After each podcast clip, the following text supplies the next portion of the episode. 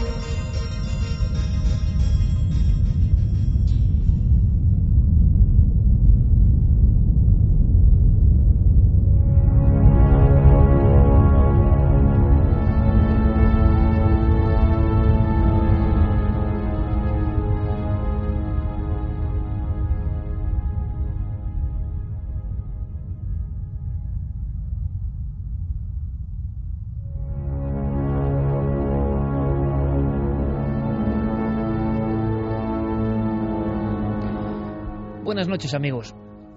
Quizá muchos hayáis oído hablar del tiempo de gloria del software español, como suena, de la época dorada de los programadores de nuestro país.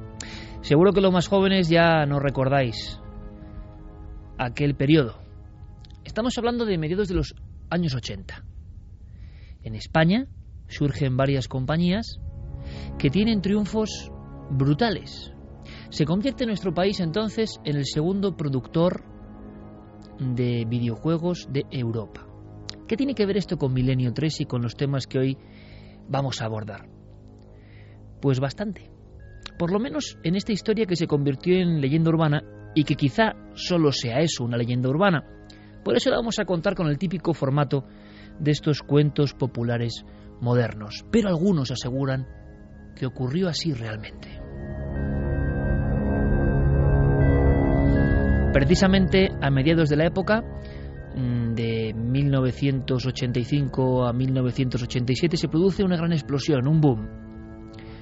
¿Recordáis los viejos ordenadores? Algunas veces aquí, junto a Santiago Camacho, entre risas y un poco de lágrima nostálgica, hemos evocado a los Amstrad, los Commodore, los Spectrum y aquellos viejos juegos. Muchos de ellos, repito, hechos por, ojo, que es un tema interesantísimo, de emprendedores que seguro que le gustaría mucho conocer por dentro a personas con el ímpetu de Javier Sierra, personas que en el instituto se juntaban y hacían empresas, personas que sin más formación que una serie de cursos y muchísimas horas quitadas y robadas a la noche, se lanzaban a hacer casi prototipos. Eran sí los Bill Gates o los Steve Jobs españoles.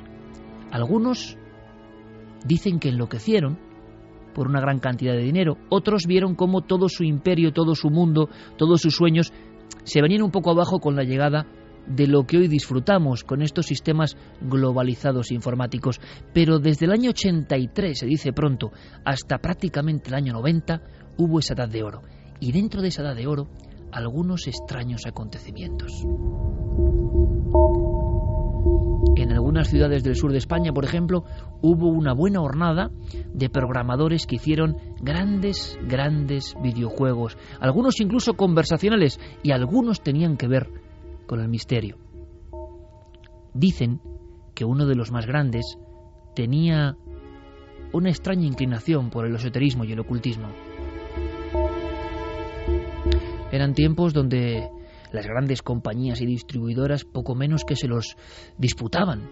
Eran muchachos que poco antes estaban eso, en el colegio, en el instituto, en los pequeños clubs donde se intercambiaban viejas cintas. ¿Os acordáis? ¿Recordáis algunos el aquel, aquel sonido del cargándose en un viejo cassette conectado a un monitor de televisión? ¿Recordáis aquellas largas esperas? Aquellos juegos que hoy nos parecen casi ridículos, pero que estaban hechos, repito, con horas y horas de talento. Bueno, pues cuenta la leyenda que uno de estos chicos, quizá el más talentoso o uno de los más geniales, se metió al mismo tiempo, y solía ocurrir, en los temas esotéricos y como es normal, encontró algunos métodos de contacto o de visualización con los muertos, o visualización del otro lado, se podría decir mucho mejor. Siempre hay esa obsesión, desde lo más remoto, desde los egipcios, desde los griegos, etruscos, romanos, una especie de oráculo, pero no para saber el futuro, sino para hablar con el otro lado, para visualizar.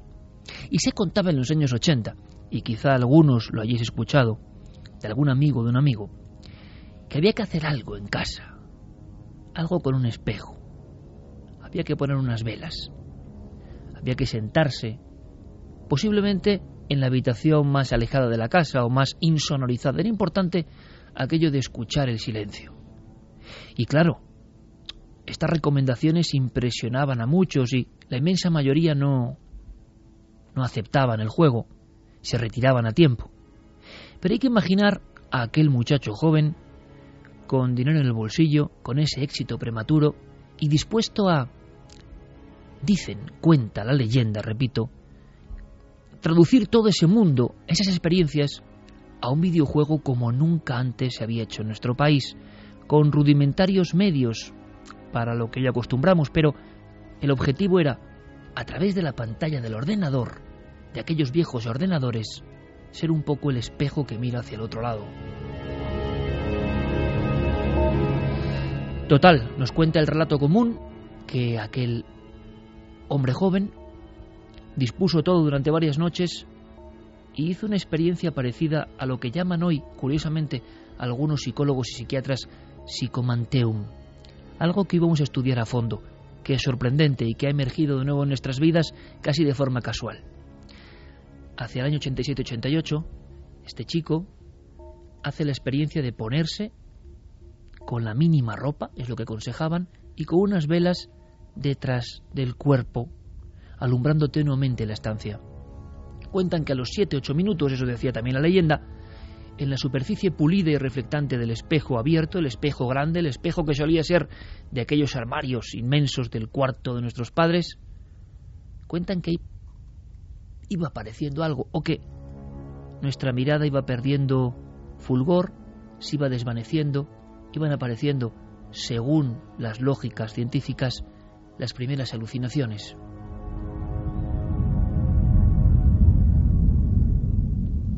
Pero como todo en este mundo es muy onírico y muy extraño, dicen, aseguran, que este chico llegó a confesar a los más allegados, antes del último acto, que nítidamente, tan nítido que parecía más real que su propia imagen en el espejo, cerca de su hombro, pequeña como si no estuviese a escala, sino escondida en algún lugar como el retazo de un cuadro vivo, aparecía la cara, el rostro de un anciano, y que siempre aparecía de la misma forma, como una pequeña pintura negra, como una cara redondeada, con nariz protuberante y sonrisa, una sonrisa casi maléfica. Él lo identificó, creyó identificarlo, cuenta la leyenda, repito, como un viejo morador de esa casa, de esa casa antigua, en la que aún vivía con sus padres. Durante tres noches por lo menos, las experiencias delante del espejo con las velas y una serie de palabras que desde luego ya no conocemos, como invocación colectiva que se iba pasando de unos a otros, surtieron su efecto. La última noticia, y apareció eh, en un breve apenas en los periódicos de provincias, es que un joven emprendedor, un joven creador de videojuegos español, uno de esos genios que muchos apuntaban que podía ir incluso a América, se había lanzado desde una ventana, desde el último piso, desde la azotea, había subido como un zombi y se había tirado al vacío, con una cara de pánico terrible porque dos vecinos lo vieron caer desde las alturas y estamparse contra el suelo. Una cara de pánico que no parecía la propia de alguien que simplemente está queriendo poner fin a su vida, sino de alguien que es empujado, de alguien que tiene un miedo horrible a algo más allá de la muerte. Algunos de los amigos que llegaron en pequeños círculos a hablar de esto hablaban también de su obsesión con esa forma de comunicación, con esa forma que fue también en sí leyenda y mito en España en los años 80, al mismo tiempo que esa época de oro de los pequeños grandes genios españoles de la informática, la forma de conectar con el otro lado a través del espejo. Leyenda, verdad, rumor, una cosa y la otra al mismo tiempo. Esta es nuestra pequeña gran historia, terrible historia. Se cumplen 25 años.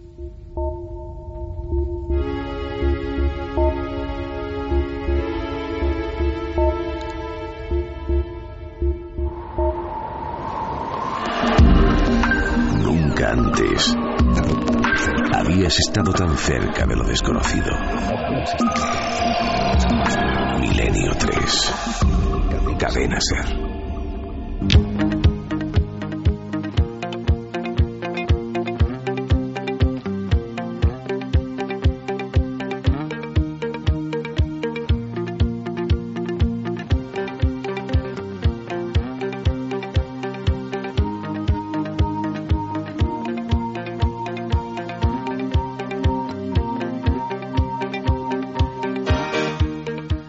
41 minutos, aquí estamos. Bueno, ahora mm, rápidamente con esta música ya despejamos las tinieblas de esta historia. Esperamos que simple leyenda urbana.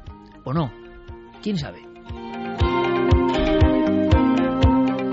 Carmen, buenas noches. Buenas madrugadas, ¿y qué? Bueno, eh, estamos, yo, yo pido disculpas porque tengo la voz un poco tomada, ando un poco así tocado del ala, pero realmente vamos a intentar aguantar porque llevamos una semana mm, trabajando muchísimo en esa exposición. Luego daremos todos los datos. Que el viernes se estrena en la calle Hortaleza 63, aquí en Madrid. Estamos muy contentos. Es una humilde exposición, ¿eh? Pero va a ser una alegría ver a tantos milenarios juntos. Y además, ¿en qué fechas estarán las estelas? Las estelas del 2012 que tenemos que llevar a Javier para que las cuente al público, porque de verdad yo sé que es la mejor persona en el mundo para contar las estelas del 2012 y entender algo, entender algo. Estamos ya a punto de quitar la hoja, la hoja maldita para muchos, sagrada para otros del 2012, y por eso esta noche también dentro de unos minutos, después de este primer tema, vamos a hablar de todo lo que está ocurriendo, porque hay cosas realmente impresionantes. Pues sí, para algunos realmente es un problema. Son creyentes en ese apocalipsis que se avecina, el del 21 de diciembre, y otros en cambio se están enriqueciendo. Hay personas que llevan años preparándose para este fin de los tiempos, los preparacionistas. Te voy a hablar de un movimiento que ya tiene más de 3 millones de seguidores en Estados Unidos. Javier, compañero, buenas noches. Muy buenas noches, Iker. Em, vamos a ver, aparte de que eh, ahondaremos en ese tema de la exposición en las estelas y lo que pasa en el 2012, este tema hemos empezado de una forma gráfica con él, con un rumor compartido en la España que hemos vivido y que recordamos perfectamente, pero lo del psicomanteum y sus conexiones con la antigüedad y con la actualidad es mucho más serio y sorprendente y poquísimamente tratado los temas del misterio. Es verdad, y además para entenderlo debemos viajar mentalmente hasta el estado de Alabama, en medio de un bosque, eh, en una de esas casas que casi serían de terror si nos las encontráramos de noche caminando, eh, en fin, por el campo, ¿no? Esa casa de Alabama, de listones de madera blanco y contraventanas oscuras, es una casa de dos pisos que eh, hace dos décadas habitaba Raymond Moody, el famoso investigador de la vida después de la vida. Después del éxito internacional alcanzado con sus libros, decidió pasar a la acción experimental, incluso a experimentar consigo mismo. Así que decidió eh, escoger una habitación de, esa vivienda, la forró, la paneló por completo de terciopelo negro, eh, colocó un espejo de, digamos, como estos espejos de cuerpo entero, apoyado con un ángulo muy determinado contra la pared, y enfrente de ese espejo eh, situó un regalo que le hizo un amigo suyo que también ha pasado a la historia de la, digamos, investigación de la vida después de la vida, que es Daniel Brinkley. Daniel Brinkley es un personaje que eh, estuvo a punto de morir eh, porque le cayó un rayo encima, le- casi le fulmina. Eh, tuvo una experiencia cercana a la muerte sorprendente, llena de matices, y en esas visiones que él tuvo en ese periodo en coma, visualizó un sillón, un sillón antiguo, de unas características muy especiales. Lo ordenó construir eh, exactamente tal y como él lo había visto y se lo regaló a Raymond Moody. Raymond Moody lo colocó delante de ese espejo, en esa habitación forrada de terciopelo negro, como si fuera un oráculo de la antigüedad, una habitación pequeña, se sentó en ese sillón, contempló con poca luz ese espejo y vio a su abuela que había fallecido 15 años antes reflejada sobre la superficie lisa del espejo. Por tanto, hay cierta verdad en las historias de al otro lado del espejo. Psicomanteum es el término. Eh, luego contaremos por qué nos sorprendió esta misma semana. Y además esta misma semana, nada es casualidad, un hallazgo en la antigüedad remota de Grecia que nos habla precisamente de ese rito del psicomanteum en sus orígenes, en el inicio, en la época mítica de los adivinos griegos. Pero como siempre, algo también extra sorprendente y que nadie cuenta, nos lo trae como no Santiago Camacho. Es casi imposible rastrear información porque es un tema muy políticamente incorrecto. Santiago Camacho, como siempre, buenas noches. Buenas noches, Iker. Efectivamente, unas revelaciones realizadas hace pocos días por el diario británico Daily Mail nos han abierto las puertas de un mundo fascinante y desconocido. Se suele decir que los vencedores son los que escriben la historia. Y desde luego ninguna guerra como la Segunda Guerra Mundial está tan polarizada entre buenos y malos, entre un bando capaz de las más horribles atrocidades y un bando liberador y benéfico que no venía más que a traer la democracia y la libertad. Pero los buenos cometieron crímenes? Vamos a comprobar que sí.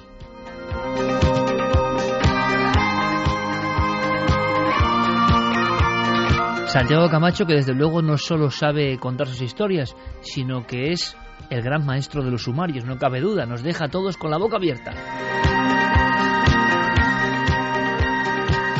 Javier Pérez Campos, compañero, buenas noches. Hola Iker, buenas noches. Vamos a irnos en la tercera hora al teatro, ¿te parece? Pues sí, vamos a visitar sus corredores, sus escenarios, sus patios de butacas, también sus trampillas, que durante años y durante meses eran utilizados como refugios e incluso como vías de escape durante la guerra civil, porque esta semana, en un viaje, la casualidad hizo que Paloma Navarrete me contara que, precisamente hace unos días habían estado trabajando en un importante teatro de la capital, de, aquí, que nos eh, está a unos metros de, de nosotros. Y esa misma casualidad hizo que también hace unos días nos escribiera a, nuestra dirección de correo electrónico una persona que trabaja precisamente entre los bastidores de otro importante teatro muy céntrico de, la capital de Madrid.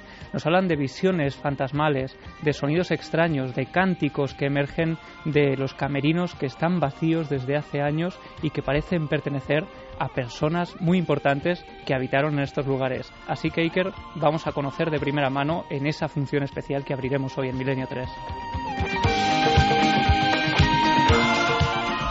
Con Noel Calero, siempre certero a los mandos de esta nave milenaria, con Fermín Agustí, con todo el equipo, con Carlos Cala, con Diego Marañón, con Guillermo León, con todos.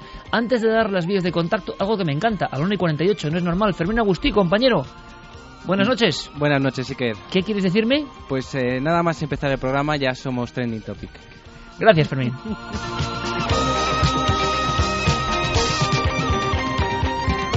Y eso decía Santiago Camacho que lo teníamos difícil, pero Milenio 3 es capaz de cosas asombrosas. Os aseguro que que un programa de radio sea trending topic nada más empezar es muy difícil. Gracias, gracias, muchas gracias. Y es que fíjate, hasta uno que estaba hoy un poco flojo de ánimo se mete en la nave del misterio radiofónica y se viene arriba, se viene arriba. Solo faltan las vías de contacto, Carmen. Pues vamos a por ellas. Milenio 3 con número arroba cadenaser.com y también la nave del misterio, tanto en Facebook como en Twitter como en Google Plus. Bueno, pues con todo eso, ¿qué os parece, amigos, todos los que estéis en las redes, que es una maravilla? Y luego, por favor, por supuesto, daremos todos los datos y los horarios, ¿eh? Horarios de la exposición. Simplemente otro rumor que se extiende por la red, que si vamos a estar nosotros, claro que vamos a estar. Que si se sabe la hora, no se sabe la hora. Va a ser una sorpresa absoluta. ¿no? Podemos aparecer en cualquier momento. Sí, para muchos somos fantasmas de carne y hueso de verdad. Y pero desaparecer también cuando nadie lo espere. vamos a aparecer y vamos a contar las cosas con vosotros. Vamos a intentar eh, todo lo que podamos estar allí y disfrutar con vosotros de una experiencia única. Gracias por todo vuestro apoyo. Daremos todos los datos, pero empezamos el viernes, el 63, la exposición de Cuarto Milenio. Y ahora, si te parece, Noel, vamos con, para mí, si me dicen de elegir una canción, una canción en mi vida, es, es alucinante, ¿eh? pero sería esta. Sería esta por lo que significa Yulunga, Did Can Dance.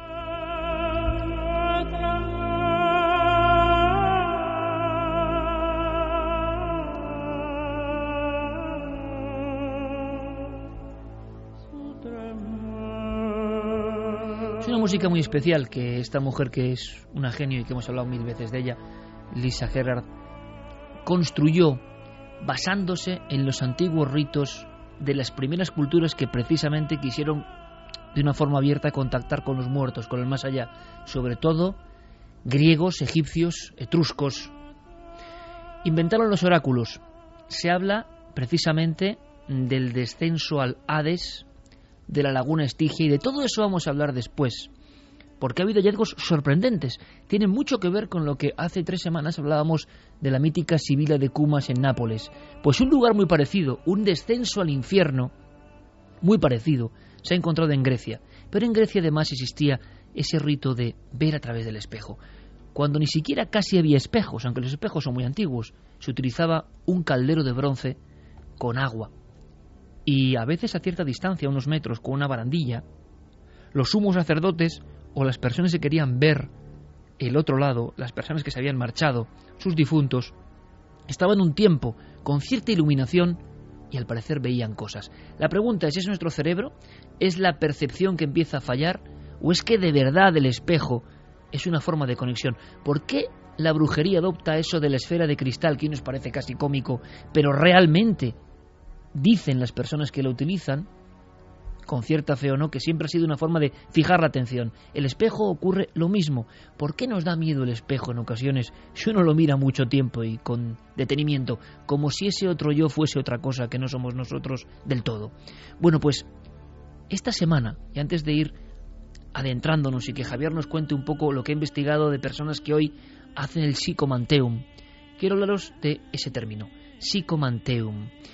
Esta misma semana, en una presentación excepcional del doctor Gaón, hay que decirlo, disfrutamos muchísimo y fue un espectáculo, como lo contó un científico de su talla, soltó el término y yo eh, creo que no tenía el cuaderno encima de la mesa que le había hecho la presentación, pero lo anoté en mi, en mi poca memoria. Dije, psicomanteum, eso hay que contarlo, eso hay que... porque alguna vez lo habíamos escuchado. Bien, parece que es una técnica, como ha dicho Javier, que Raymond Moody impulsa, pero que viene desde Grecia. Espejo, luz, relajación y alguna deuda pendiente, alguna angustia, alguna pregunta a los que ya no están con nosotros, pero que queremos que vuelvan.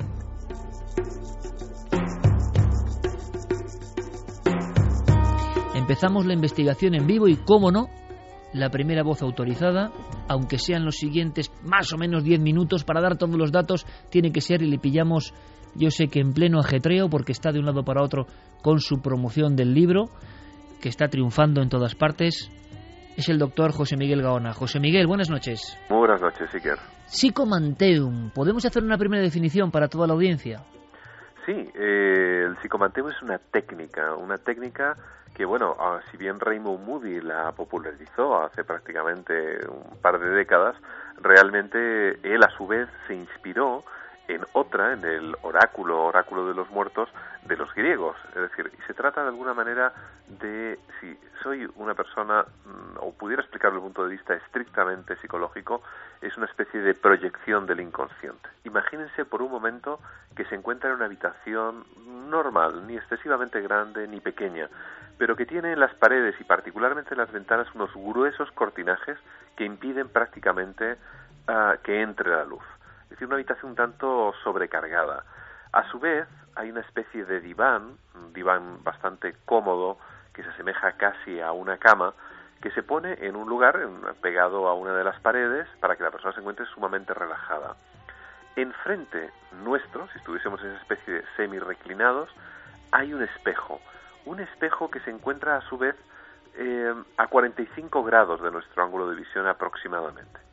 y una vela a nuestra derecha que se encuentra fuera del campo de visión, del campo de visión directo, pero sí indirecto a través del espejo. Y a su vez el terapeuta se pone por detrás nuestro de una manera que tampoco le vemos. Es decir, ¿qué es lo que vemos desde nuestro punto de vista? Vemos un espejo en una habitación oscurecida y una tenue luz que de alguna manera se proyecta en la mitad del espejo. ¿Y qué es lo que va ocurriendo, José Miguel? Porque esto es lo que puede extrañarnos, ¿no? Aquí se conjunta la hipótesis, evidentemente, del subconsciente de la persona, la explosión de contenidos eh, que habitualmente no está en nuestro pensamiento, pero que nos influyen y que a veces son rémoras, o, hay algo más. Eh, ¿qué, va ocurriendo?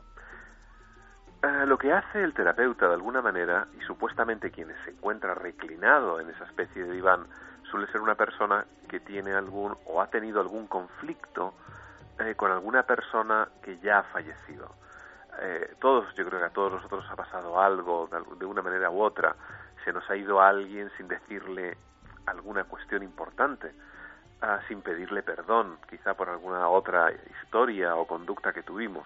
Entonces, suelen ser personas para nada con ningún, necesariamente ningún desarreglo psicológico, pero sí con cuestiones que han quedado ahí un tanto en el aire. Lo que hace el terapeuta de alguna manera es inducir, inducir a que esta persona, a través del espejo, tenga, digámoslo de alguna manera, un contacto hasta el más allá por el que pueda comunicarse con este, este persona, con este finado, y de alguna manera pueda pedirle perdón, transmitirle cualquier cuestión, etcétera, etcétera. El terapeuta es un verdadero inductor.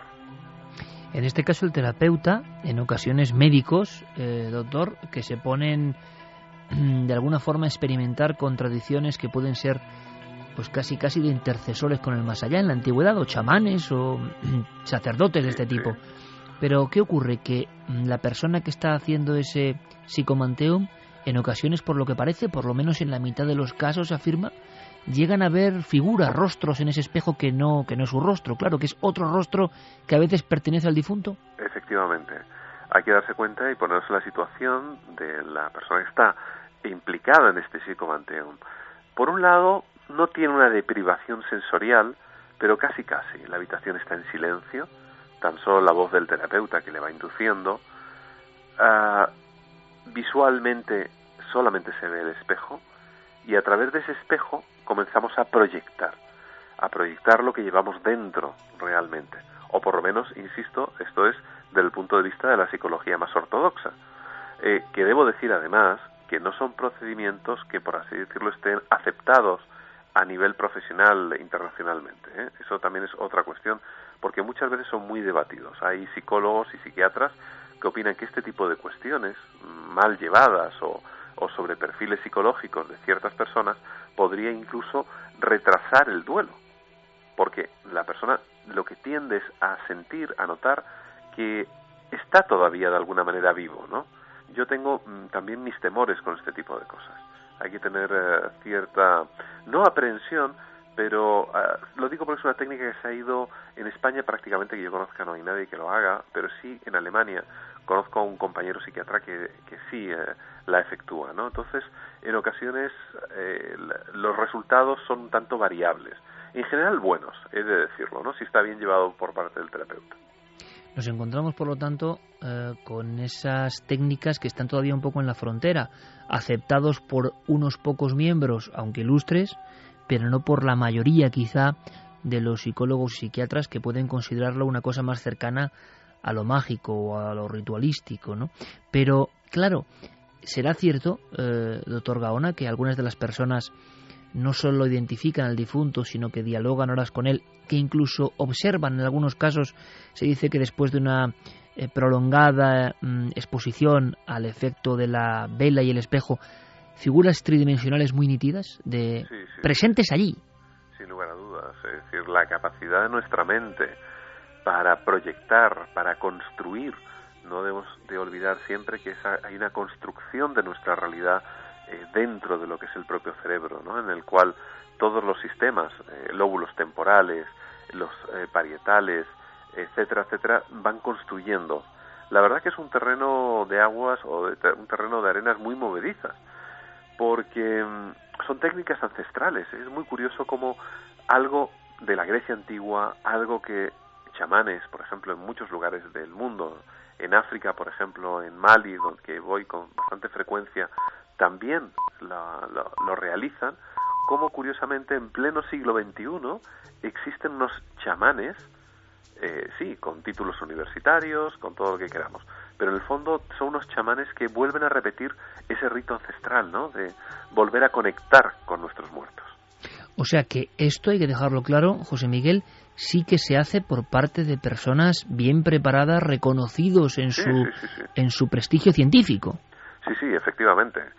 Parece que de alguna manera nos ayuda a conectar con otros estados de conciencia o lo que con lo que desde el punto de vista psicológico psiquiátrico se conoce como estados alterados de conciencia que son justamente aquellos que tienen los chamanes pero que también presentan personas por ejemplo con elevados niveles de creatividad de escritores poetas artistas músicos etcétera que muchas veces también tienen esos estados alterados de conciencia lo que hacemos de alguna manera es sacar eh, esos diamantes en bruto que existen en el cerebro y hacer que la persona tenga esta experiencia.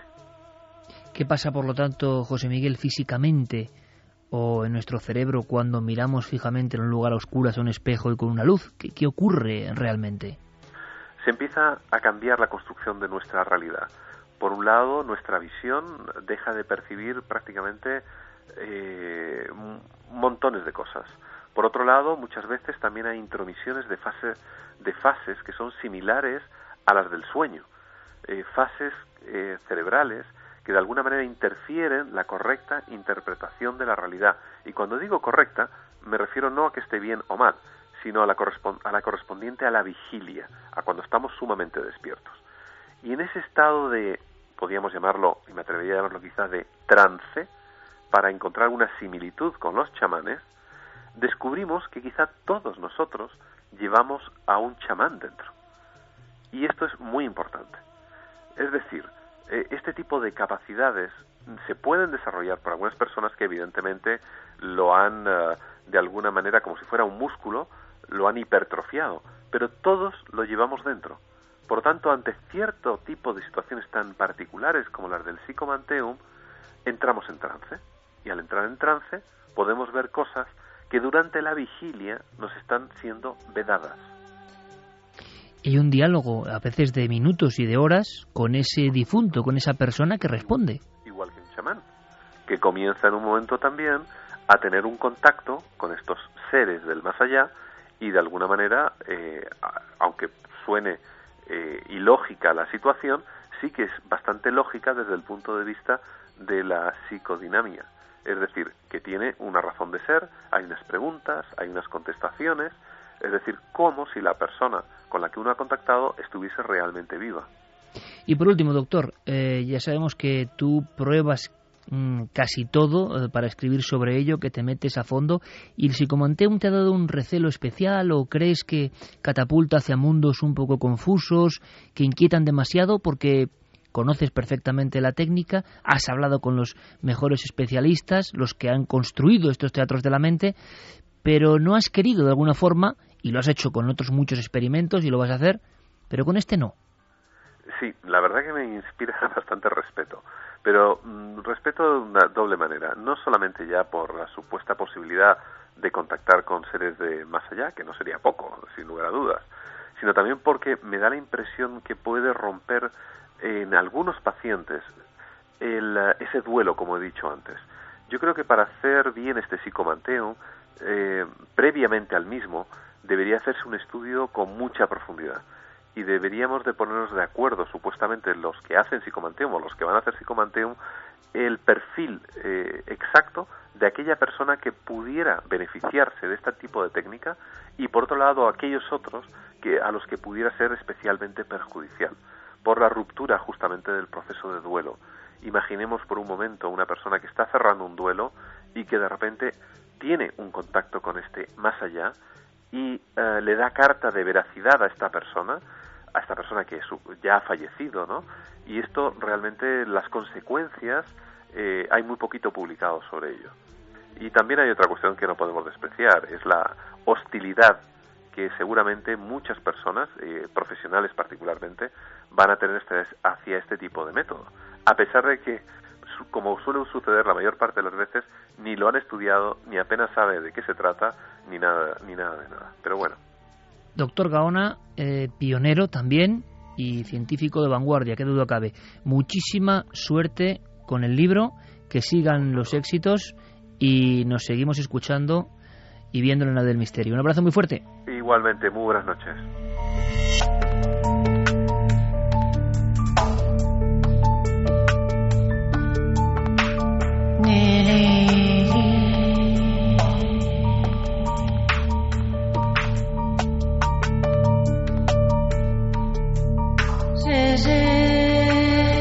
Dos y cinco minutos, esto es Milenio 3 en la cadena serie. Estas músicas nos meten un poco en la entraña de esa experiencia que debe ser tan sobrecogedora, aterradora y fascinante al mismo tiempo, ¿no? Hoy creo que millones la hemos aprendido al mismo tiempo. Por cierto, de boca de un médico y psiquiatra con un currículum impresionante, un científico de tomo y lomo, doctor Gaona. El término es psicomanteum. Y algunos me preguntan, me han preguntado por qué ese apoyo, ¿no? Eh, sin fisuras al doctor Gaona, ¿no? Cuando alguien te habla así desde la ciencia más ortodoxa y es capaz de incluso lanzar ese mensaje a caminantes, ¿no? Habrá mucha hostilidad. Seguramente mañana muchas personas preguntarán a psicólogos y psiquiatras por el psicomanteum. Y llega Gaona, dice, habrá mucha hostilidad, pero por parte de compañeros que ni se han enterado, ni saben lo que es. Ahora, lo que es es algo muy extraño, porque yo no sé en qué momento acaba la pura psicología, el cerebro, la autoilusión, y cuando empieza a ver algo exógeno, como esa historia con la que empezábamos, ¿no? Que de repente al otro lado del espejo hay alguien que no eres tú. Me parece alucinante. Es importante advertir que el psicomanteum no funciona como eh, un televisor, es decir, no es que uno llegue, em, en fin, eh, sin ningún tipo de preparación y le dé a un mando a distancia y entre en contacto con los muertos o con imágenes eh, extrañas. muy bien decirlo, Javier, porque es lo primero que todo el mundo o gran parte, ¿no? Oye, ¿dónde, dónde rápido? Claro, porque vivimos en un mundo que, que nos ha mal acostumbrado a la inmediatez. Desde que tenemos luz en las casas y le damos a un interruptor y todo se ilumina, pensamos que el mundo tiene que funcionar de esa manera automática y en cambio hay una preparación que, la solemos obviar, nos, solemos olvidar de ella. Raymond Moody, que fue el que acuñó el término y el que comenzó con esas experiencias en aquella casa blanca de Alabama con la que empezábamos este programa, em, se fijó en algunas experiencias que había encontrado en tradiciones antiguas, eh, investigando sobre los contactos con el más allá, con los muertos, cómo otras culturas habían entendido ese tema, se dio cuenta de que, por ejemplo, en Grecia, aquellos que acudían al oráculo de los muertos, había un lugar que se llamaba así, el oráculo de los muertos, eh, sufrían una preparación de casi un mes, 29 días, entrando progresivamente en cavernas. Esta noche vamos a hablar también de cavernas. La caverna siempre. Exactamente. Y cómo poco a poco, a raíz de ir perdiendo el contacto con el mundo exterior, con la luz, con el ruido, en fin, con aquello que nos eh, nubla la conciencia con lo que creemos que es la realidad, uno va entrando en contacto con ese mundo del más allá tiene que llegar a una cueva donde hay una laguna y es en esa laguna, en esa superficie transparente, donde asomándose uno tiene la visión de los muertos. Pero encontró otras pistas, por ejemplo, en la isla de Borneo, en Malasia, eh, se fijó mucho en los nativos sarawak. Ellos, eh, cuando tenían que comunicarse con los difuntos, eh, iban a una cabaña, la forraban por completo de telas, la convertían en un lugar lóbrego, muy oscuro, plantaban un espejo, colocaban los muertos del difunto con el que querían comunicarse en la base del espejo y entonces pasaban una serie de horas delante de esa superficie pulida tratando de invocar la aparición del espíritu del que se había ido.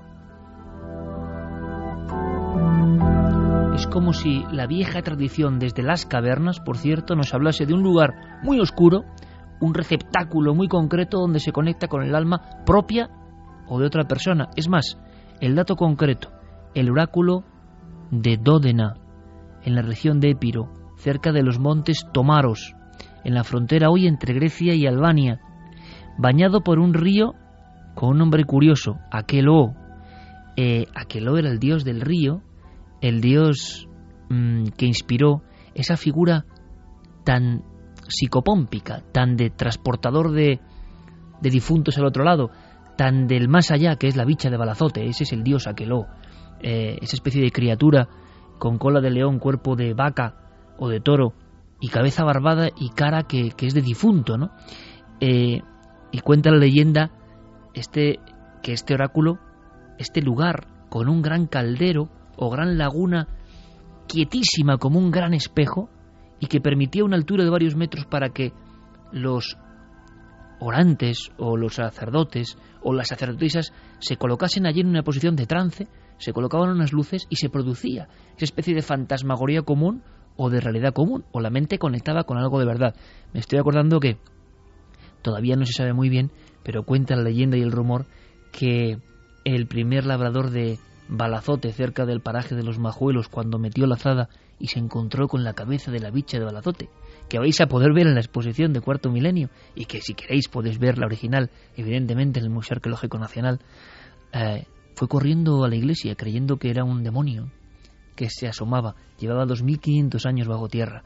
Bueno, pues todo eso que a veces surge pertenece a un mundo absolutamente esotérico. Antes de continuar, porque lo asombroso es que hoy, por ejemplo en Argentina, parapsicólogos de raíz científica, de alguna manera, están investigando con el psicomanteón, sí quiero preguntarle a Santi, porque le he visto, y eso que Santi es una enciclopedia de estos temas, pero como nos pasaba a muchos, del psicomanteum no sabía. No, desconocía por completo. Y desde luego es un ámbito del que en nuestro país se ha hablado, pero en, los- en nuestros medios, poquísimo. Poquísimo. Y la verdad es que, eh, escuchando al doctor Gaona y a Javier, no me extraña, los espejos tienen una cualidad eh, fascinante que fíjate, creo que lo he contado alguna vez en este mismo programa, pero merece la pena repetirse. Eh, en el entrenamiento de algunos cuerpos de élite, cuerpos de élite que pasan lo que se llama la semana del infierno, una semana durísima que sirve no solamente para seleccionar a los más aptos, sino también para endurecer a los pocos elegidos que quedan después de una multitud de pruebas. Hay una prueba que personas que han sufrido dolor, cansancio, privación de sueño, de alimento durante una semana, casi unánimemente dicen que es la peor, que es la más dura. Y es algo tan sencillo como que los colocan en una habitación, desnudos, sentados en una silla, mirándose frente a frente a un espejo.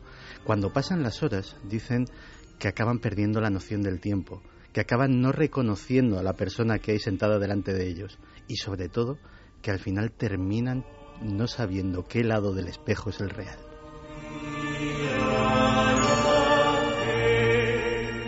A fin de cuentas, eh, es, hay muchos ritos de sociedades secretas, y tú lo sabes bien, Santiago, que tienen ver, que ver mucho con eso, ¿no? Con recluirse y ese renacimiento a veces incluso se escenifica con el iniciado, con un cráneo en ocasiones y con un espejo, ¿no?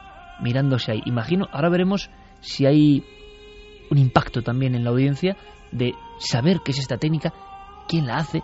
Decía Gaona que en España nadie, es curioso, que en Alemania sí, por ejemplo, y que no parece tampoco una técnica muy refinada, que hagan falta grandes inversiones, ¿verdad? Pero ahí está.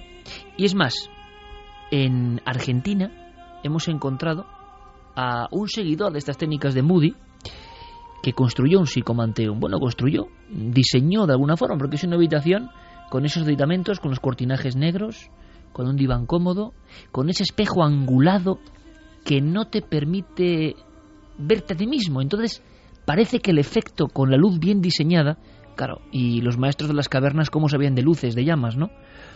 Se produce, Javier, entonces un efecto bastante tremendo, que es el de una especie de cinta negra, de lámina negra, ¿no?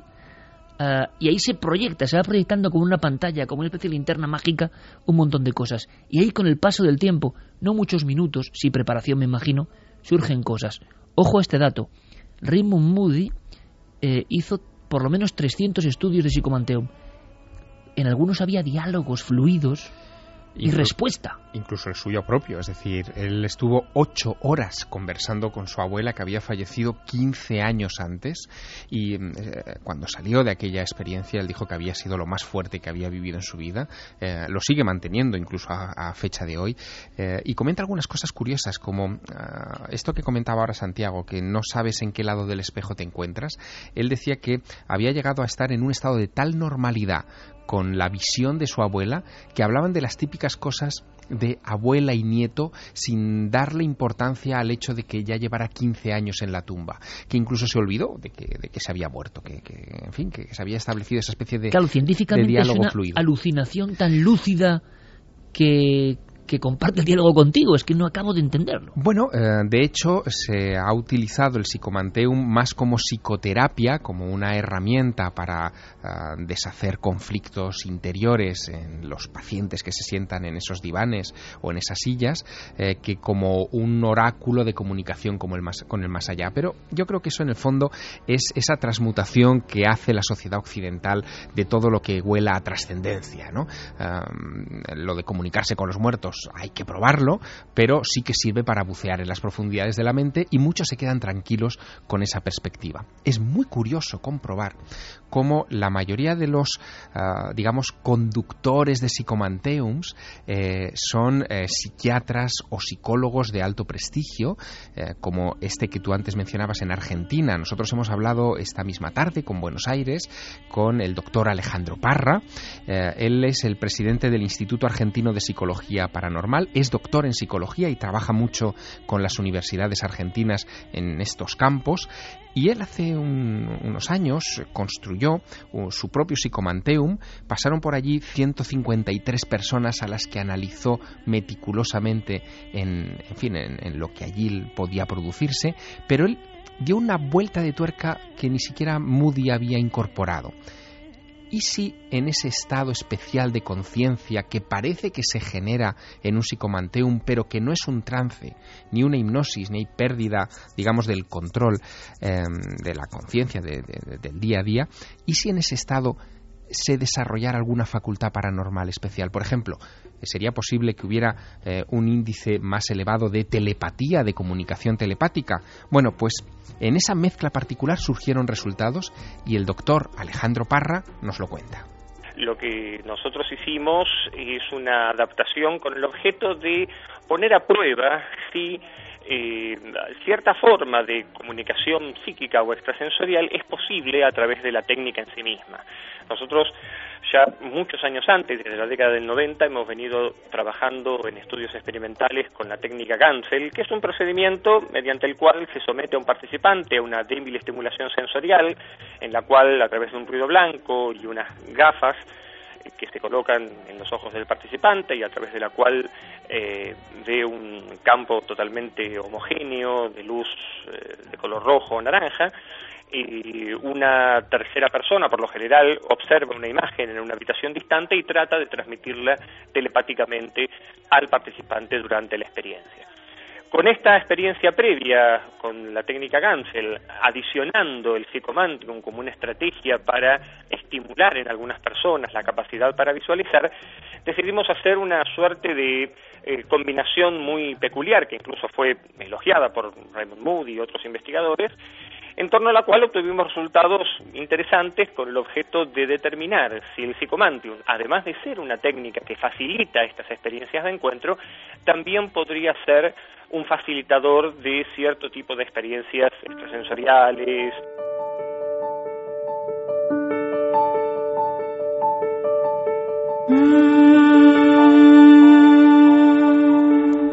Dos y 18 Psicomanteum en Argentina se está probando en diferentes lugares y facultades.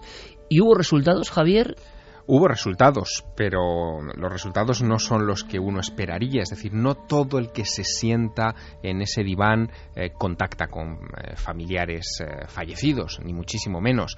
De hecho, por ejemplo, tanto las experiencias en Argentina como en Estados Unidos con el doctor Moody, como en otros lugares, indican que aproximadamente una de cada dos personas, es casi un 50%, algunos hablan de un 40%, em, tiene esa experiencia de comunicación o de sensación de comunicarse con los fallecidos. Es mucho, ¿eh? Es mucho, pero también eh, lo que es importante es que uno entra en ese lugar, en ese psicomanteum, queriendo comunicarse con los muertos. Esa es la clave. Es decir, parece que eh, si uno no entra con eh, una actitud, con eh, una suspensión, digamos, del sentido crítico materialista que nos rodea, si uno no entra pensando que esa es una máquina, entre comillas, si que es se capaz quita de funcionar. el abrigo de complejos Eso es. que tenemos siempre encima, es imposible. Imposible. Pero eso es normal, porque como decíamos hace poco, hablando de grandes científicos que argumentaban como Francis Collins, director del proyecto Genoma Humano, si uno no cree de verdad en que un aparecido puede surgir en la carretera, lo explicará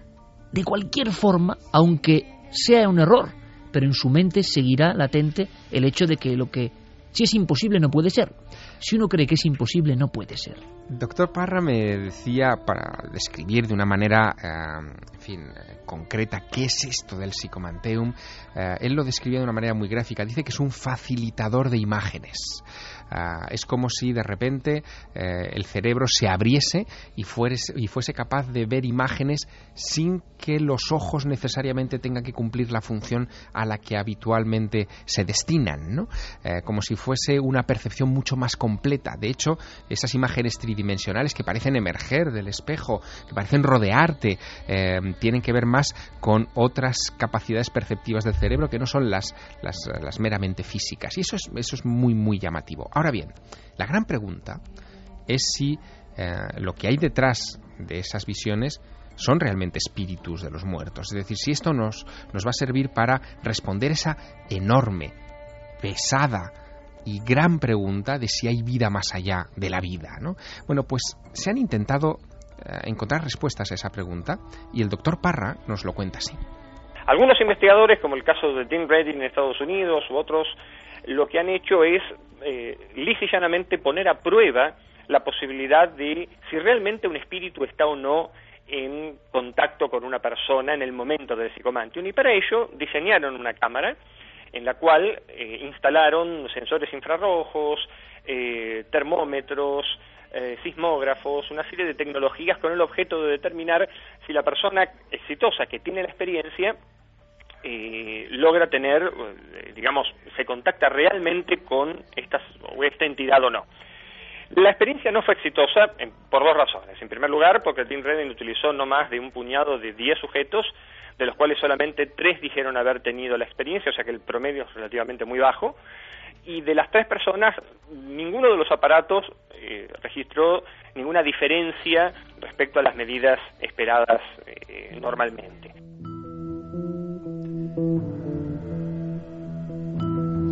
Claro, mm, las cámaras fotográficas, también diseñadas y preparadas, no capturaron al fantasma, entre comillas. ¿Quiere decir que no era fantasma? ¿Que todo está en la mente? Muy probablemente. Esto sea así. También surge la pregunta de si, pregunta eterna, pesada y extensa a lo largo de la historia, como decía Javier, de si esto que son los fantasmas, daimones de la antigüedad, seres al otro lado de la realidad velada, lo que queráis ponerle a esto, tienen una sustancia que puede ser fotografiada o no. Es lo mismo, quizá la misma sensación de soberbia humana, de esperar una respuesta del espacio, de los extraterrestres con nuestras ondas de radio, ¿no? De alguna forma es adaptarlo todo a lo nuestro. Y quizá eso, eso sea mucho más lejano, aunque lo podamos ver, de lo que podamos imaginar. Quizá se pueda ver, pero no atrapar. Vamos a simplemente sondear, repetimos vías de contacto y vamos con un poco también en el inconsciente colectivo que son nuestros oyentes a saber cómo ha calado esto del psicomanteum. Ojo, repito, contado por psiquiatras y médicos, no por mm, charlatanes que conectan con los muertos a diario, no, no, sino psiquiatras y médicos, que es lo asombroso. Pues mira, en general la gente tiene bastante miedo a los espejos, o por lo menos mucho respeto. Paula Plaza dice cuando era pequeña, ocho años, le tenía pánico a los espejos. Estuve por lo menos varios meses evitando estar sola en cualquier habitación con espejos. Después, hasta muchos años después, no pude dormir en cualquier habitación que tuviera espejos. Creo que fue mayormente por la historia de Verónica. Sí, bueno, claro. muchas historias que se decían, ¿no? Que te ponías desnuda delante del espejo con dos velas y eh, entrabas en una especie de trance donde podías ver tu propio funeral, el entierro y el funeral, la gente que acudía eh, para enterrarte, para velarte. Pero la gran pregunta es, ¿por qué triunfan tanto ciertas leyendas urbanas? Triunfan porque el espejo es una materia que da para ello y que realmente en la psique colectiva sí que da miedo. Si no, es imposible, no triunfan. Mira, es que hay, hay eh, fobia a los espejos, se llama, sí, sí, se llama catoptrofobia. Ajá. Y eh, en las definiciones pone, entre otras muchas cosas, que los pacientes pueden temerle a los espejos por una variedad de razones. Normalmente por algún viejo trauma emocional involucrado a los espejos, pero también por superstición, miedo a ser observado a través de los espejos o de que los espejos sean una puerta hacia lo sobrenatural o una ventana hacia otro mundo. Claro, en el fondo queda un remanente de cosas que llevamos en el ADN durante milenios, porque está claro que las personas pasan más tiempo ahora que nunca, yo creo, en la historia, delante de un espejo acicalándose, ¿no? Pero estar acicalándose no es estar mirándose fijamente a solas, no tiene nada que ver.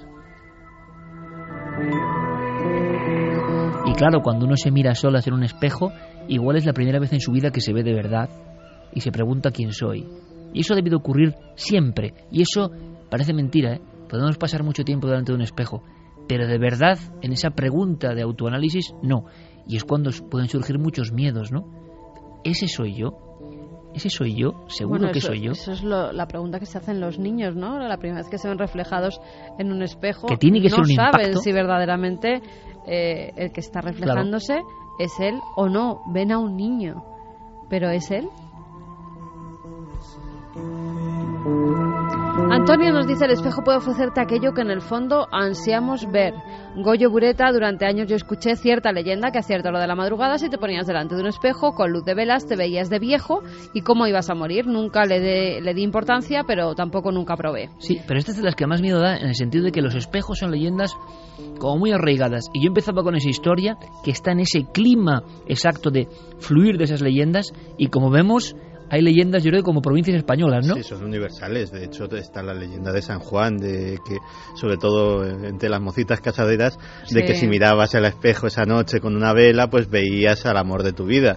A tu, Esa era buena, a ¿no? tu futuro marido. Efectivamente. Esa era buena. Y, y, por ejemplo en Estados Unidos que se han hecho hasta películas sobre el tema del famoso Candyman que era- es el equivalente local al hombre del saco un hombre con, que da caramelos y se lleva a los niños y que también si le invocabas pues, pues delante de un espejo pues aparecía delante Conclusión, de el terror al espejo, el terror a esa imagen deformada y virada es universal. Además, desde siempre, las abuelas. Mira, Iris Mayanin nos dice desde pequeña mi abuela me decía que no se duerme con espejos en el cuarto y tampoco se ponen velas frente a él. Pues fíjate que eso lo dice mucha gente, ¿eh? e incluso los expertos del Feng Shui, es curioso, yo no sé por qué, pero que no hay que dormir con espejos en el cuarto. Dicen, dicen. Antonio Díaz nos decía en la antigüedad mirar el reflejo del agua para ver el otro mundo era común. Nuestra sociedad nos aprende a despreciar todo fenómeno paranormal. Aún tenemos mucho que aprender de las sociedades antiguas y guiándonos a través de sus ritos seremos capaces de adentrarnos cada vez más en ese mundo misterioso. Pues Data Iker sigue por ahí por todos los milenios y por todos los milenarios. Bueno, vamos a hacer una cosa, porque hay, hay muchos investigadores en Estados Unidos, por ejemplo, y en Europa también, que, que intentan recoger toda esa esencia antigua que han machacado, pero han machacado, pulido y apartado, porque hay enseñanzas muy interesantes. Aunque sea rápidamente, Javier, para cerrar, y volveremos cuando haga falta y sea menester al tema del psicomanteum, que hemos abierto hoy, una vez más, un tema nuevo, muy desconocido aquí en Milenio 3. Vamos con ese hallazgo de última hora, que es precioso, es espectacular. Vamos con una voz, con un, bueno, un nombre, Georgios Papatanasopoulos, ¿eh?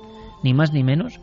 Eh, quiere decirse que en estos días precisamente que redescubríamos la técnica del psicomanteum, el lugar quizá originario o importantísimo donde todos estos mitos del inframundo, de la visión de los difuntos, del transporte de los difuntos, va y se descubre o redescubre. Bueno, yo creo que lo mejor es que escuchemos muy brevemente a Georgios Papatanasopoulos, que es un hombre que lleva 40 años, 40 años, cuatro décadas, investigando una cueva en el sur de Grecia que fue hallada por casualidad en 1958 por dos espeleólogos y que eh, a medida que ha ido explorándose y conociéndose, eh, bueno, pues este arqueólogo y otros muchos se han ido dando cuenta de que se ajusta como un guante a las descripciones de la Grecia clásica del Hades, del, inframundo, del más allá. Pero es que Además, hay unas historias detrás de esta cueva que, mm, debo decírtelo, Iker, son de las más sorprendentes a las que yo he tenido acceso en estos últimos años. Vamos a escuchar a este hombre en su voz, su sorpresa. Es un lugar. Uh, hay un lago dentro de la cueva y la cámara principal es enorme, como un anfiteatro. Así es como describe este arqueólogo esa plaza, ese, lugar, que se encuentra especialmente, eh, eh, específicamente en la bahía de Diros, en la península de Mani, muy cerca, y esto sí que me ha llamado la atención, no aparece en ninguna de las crónicas informativas de estos días, muy cerca de un lugar que está en las crónicas históricas, Pausanias, que es un famoso geógrafo del siglo II de nuestra era, eh, él decía que si en algún punto del mundo se encontraba la puerta al inframundo, al Hades, esa era el cabo de Matapán en, el Peloponeso, es la esquinita de abajo de la península del Peloponeso. De esa forma tan característica, ¿no? De pues justo en esa esquina es donde Pausanias decía que estaba la entrada al inframundo. Bueno, pues eh, esta bahía de Diros en la península de Mani se encuentra apenas 70 o 80 kilómetros del lugar, es decir, geográficamente justo en el mismo escenario, muy cerca. ¿Y qué hay ahí, Iker? Bueno, pues lo que hay y lo que hemos sabido, porque estos son datos que se van a presentar el mes que viene en Estados Unidos en una gran conferencia internacional, es una cueva de un kilómetro más o menos de, profundidad, con varias estancias, con varias salas, que eh, hace aproximadamente unos 5.000 años eh, se quedó aislada del mundo exterior. Un terremoto, probablemente un terremoto, eh, derrumbó una buena parte de la boca de la cueva y todo lo que había dentro se quedó allí para siempre. ¿Qué había dentro? Bueno, esto es lo que a mí me ha puesto en guardia. Resulta que ese lugar y esto es lo que están excavando desde hace cuatro décadas, es probablemente el asentamiento neolítico eh, más importante de Europa, preservado hasta nuestros días. Allí podía haber eh, una población eh, flotante de unas 2.000 personas entre el exterior de la cueva y el interior, que entraban y salían continuamente de, de ese lugar y que hace 5.000 años quedaron atrapados dentro de la cueva, vivos, eh, en fin, eh, como si fueran una cápsula del tiempo macabra, preservando todos sus secretos hasta hoy.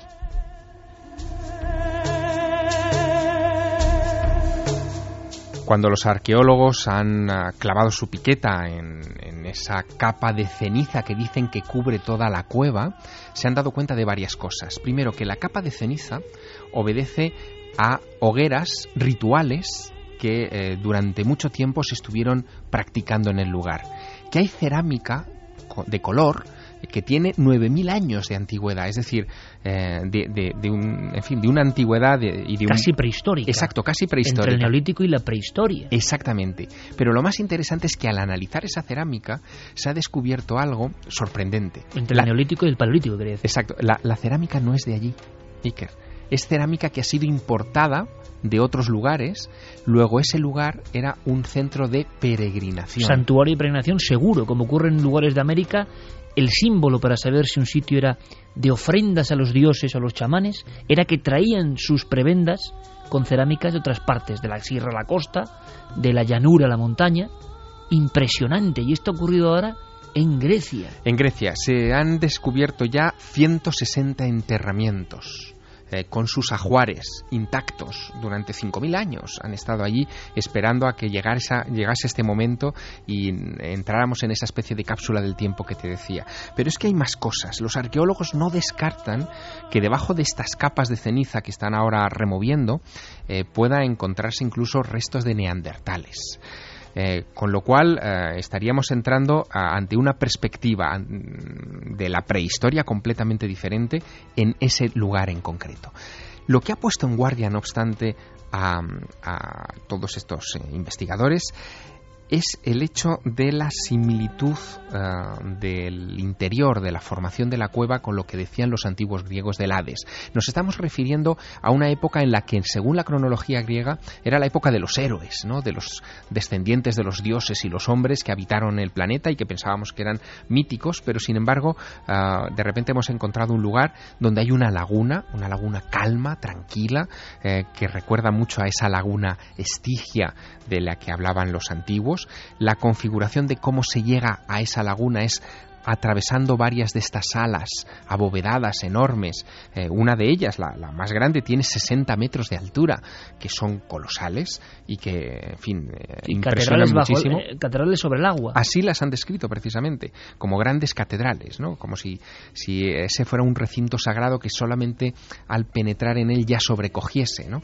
Hay que imaginarse a los antiguos adentrándose por esas oquedades con las antorchas pasando una oquedad tras otra, una catedral tras otra, que solo podían explorar con el sonido, porque no podían imaginarse dónde estaba el techo, con sus antorchas era imposible que adivinasen dónde estaba la cima de aquello que estaban transitando, y que finalmente desembocaban en esa especie de laguna.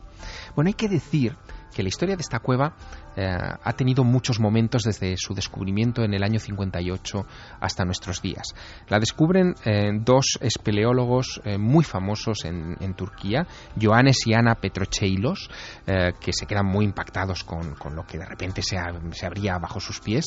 lo comunican al pueblo vecino, que es el pueblo de Diros, es un pueblo minúsculo de cuatro casas, que de repente entienden que van a encontrar allí, en fin, tesoros. sí, no, y su fortuna para los Mm. próximos años, porque es tan espectacular la cueva que deciden convertirla en una atracción turística. Llegan incluso a aserrar un barco por la mitad, a meterlo eh, por esas oquedades y volverlo a montar en la laguna para que los futuros turistas paseasen Mm, por esa laguna sin, sin imaginarse la importancia eh, de lo que iban a encontrarse mm, poco después. Cuando empiezan a aparecer enterramientos, enterramientos de niños, enterramientos de adultos, rodeados con ese ajuar, todo material de la edad de piedra, mm, paran eh, inmediatamente esa pulsión por crear una atracción turística y durante estas cuatro décadas, en silencio, con un trabajo de hormiguitas, en, en expediciones muy pequeñas, han estado desenterrando piezas y piezas y piezas que hoy están mm, esparcidas por los museos de toda Grecia. Es un tesoro de tal magnitud que más allá de que sea el Hades o no, eh, realmente tenemos ahí una de las claves por las que podremos comprender cómo éramos hace 9.000 años. El viaje al inframundo. Por cierto que hablaremos un día de esos cuadros maravillosos. La laguna Estigia está ahí que es uno de los más impresionantes cuadros, Patinir, porque yo creo que este tema tiene mucho enjundia. Habrá que seguir con las informaciones que vayan llegando, porque se ha descubierto, como decía muy bien Javier, una especie de corcho, ¿no? Que tapa una botella del tiempo intacto como nunca se había visto y las sorpresas pueden ser mayúsculas. Yo recuerdo ahora mismo en la cueva de Niño en Francia tuve la sensación, íbamos ahí juntos, de estar en otro mundo, en la luna o en un planeta lejano y cómo podían sentirse la gente que penetraba en aquellas cuevas con esas alturas de techos, ¿no? Algo impresionante. Pero como la actualidad manda, vamos a ir rápidamente al hoy 37 a hacer una breve crónica, porque es importante que me digáis, por cierto, no sé qué pasó con lo de la NASA y aquel famoso anuncio de al final se quedó en nada, en agua de borrajas, ¿no? Lo de la NASA al final se quedó en nada. Se anunció que, que los instrumentos Dice habían Santi, yo lo dije, yo lo dije, ¿no? O sea, al final, al final se rajaron ahí todos, ¿no? Pues Increíble. o sea, se veía venir, sobre todo porque eh, fue aquello desdicho, eso, en la primera rueda de prensa, 24 horas después, ya se decía, bueno, este señor exagera. lo mismo, ¿eh? De todas formas, amigos, cuidados con la información. Ahora vamos rápidamente con un breve eh, con la cuenta atrás realmente, eh, con una breve información de Carlos Cala, eh, que lee él, que elabora nuestro compañero Javier Sierra, porque la NASA precisamente habla pero del 2012. Vamos rápidamente porque luego Santi tiene que contarnos una cosa tremenda, casi a modo de, de, monólogo a su manera que nos va a dejar sin habla. Estoy seguro y convencido, pero es que están pasando muchas cosas. Ojo con la información, por cierto, amigos, porque después, de, por ejemplo, del programa que hicimos sobre Vallecas, nos hemos enterado de que hay periódicos en Argentina Mm. que publican el espeluznante caso Vallecas como un caso actual. O sea, es algo increíble con el informe, pero eso en América está funcionando. Entonces uno dice que no nos pase lo mismo, ¿no? Las noticias ya no tienen ningún control, se cuentan cosas que no tienen ningún sentido y esto empieza a ser un círculo vicioso peligroso. Bueno, rápidamente, Carlos Cala, cuenta atrás, es que estamos ya parece increíble en el calendario maya. O sea, estamos ya en el final, estamos ya en el tiempo casi casi de Bolok Yokte, ¿no? Vamos a escuchar esto, que es importante, demuestra el nivel al que están llegando las cosas y contamos brevemente algunas noticias interesantes. Quedan 11 días para el fin del calendario maya. La histeria por la proximidad del 21 de diciembre está salpicando en estos días a grandes instituciones internacionales. Mientras la NASA aseguraba hace unos días que las noticias sobre el inminente fin del mundo son textualmente una fábrica de mentiras, el último en entrar en la polémica ha sido el propio gobierno de los Estados Unidos. Esta semana, en su página de Internet, dejaba claro a las preguntas insistentes de sus ciudadanos que el mundo no va a acabarse ni el 21 de diciembre ni ningún otro día de 2012. Esta página oficial aclara que en esas jornadas no se producirá catástrofe alguna, ni un meteorito acabará con la Tierra, ni tampoco lo hará la proximidad de un planeta desconocido no detectado hasta la fecha. Se trata solo de falsos rumores alimentados por la red de redes, aseguran. Lo inquietante con todo es que esta reacción ha sido motivada también por el creciente número de preppers o preparacionistas en ese país que ya están listos, con alimentos e incluso armas de fuego, para lo que pueda suceder dentro de dos semanas.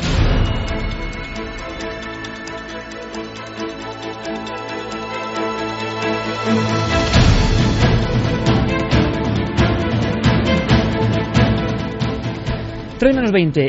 Algunos titulares que nos van a sorprender. 2012, la histeria ya está aquí, eso está claro. Estamos preparando eh, ese especial que saldrá no este domingo, sino el próximo, sobre el fin del mundo. Es un tema que a mí me espanta en general, pero que yo creo que puede quedar con los mimbres que estamos elaborando interesante. Para aprender cosas nuevas, simplemente aprender ya es un lujo. ¿Qué está pasando en el mundo para que nos demos cuenta? Pues mira, ya lo apuntábamos en, en ese breve, los preppers o preparacionistas. Eh, Es un movimiento que no es de ahora, ¿eh? no es porque se produzca el fin del mundo maya. Lleva desde los años 60 más o menos y siempre que hay grandes catástrofes, pues se une todavía más gente a ellos. Han construido durante años búnkers eh, para las posibles guerras, tanto biológicas como nucleares, que pueda haber. Pero ahora, más que nunca, se están preparando con alimentos, con armas, por si hay un caos, un caos social por ese fin del mundo maya. Dicen que puede haber gente que crea que el fin del mundo está muy cerca ese día o que por alguna señal que se produzca en el cielo, cualquier cosa, o por las llamaradas solares, que se produzca el pánico. Entonces ellos tienen una verdadera red de medios de comunicación para, desde sus diferentes eh, lugares, pues emitir cómo nos tenemos que preparar ante las diversas crisis por si viene el fin del mundo. Pero esas crisis pueden ser de todo tipo. Se ha dicho que un asteroide se puede estrellar contra la Tierra, el planeta Nibiru. Bueno, en Kansas hay un búnker donde un preparacionista está todos los días emitiendo un programa de radio y está diciendo lo que hay que tener en las casas, cómo hay que utilizar las armas en caso de que pueda haber un caos social. También eh, tienen diversos búnkers, más de 100, preparados para todos aquellos que quieran asistir, sobre todo si son familias de preparacionistas. Y también está O sea, haciendo... película del apocalipsis de Estados Unidos, vamos. Totalmente. Y National Geographic está haciendo y lleva emitiendo ya mm, varias semanas un programa con diversas personas que están viviendo ya en esos búnkers y que tienen preparado todo para el día del juicio final, para el día del fin del mundo, para el apocalipsis. Con lo cual, hay verdadera expectación, porque son muchos. Este movimiento tiene más de 3 millones de seguidores solo en Estados Unidos, ¿eh? que es una cosa que hay que tener ya en cuenta. Además, cuando ocurrió lo de las Torres Gemelas, el 11S, empezaron a armarse porque Claro. eh, tienen miedo a, un- a una guerra terrorista y dicen que ellos quieren estar preparados y que tendrán esos refugios para sobrevivir. O sea, que habrá que estar atentos a estos grupos que siempre han sido un clásico, ¿verdad, Santiago? En Estados Unidos siempre se ha hablado en diferentes crisis. Ahora, pues aprovechan una más, pero es gente, aunque sea muy brevemente, que siempre ve que el final está a punto de llegar. Siempre con la vista puesta en el final más que en el principio, ¿no? Sí, de hecho, yo creo que el movimiento nace con la Guerra Fría. Eh, De hecho, eh, tiene, tiene bastante de marketing. Muchas veces no somos conscientes de hasta qué punto el marketing controla nuestras vidas. Durante la Guerra Fría hubo diferentes empresas promotoras, diferentes constructores, que se hicieron literalmente de oro publicitando en revistas y vendiendo a precios bastante caros refugios atómicos y eh, básicamente pues eh, mentalizando entre comillas a la población del peligro que se les venía encima.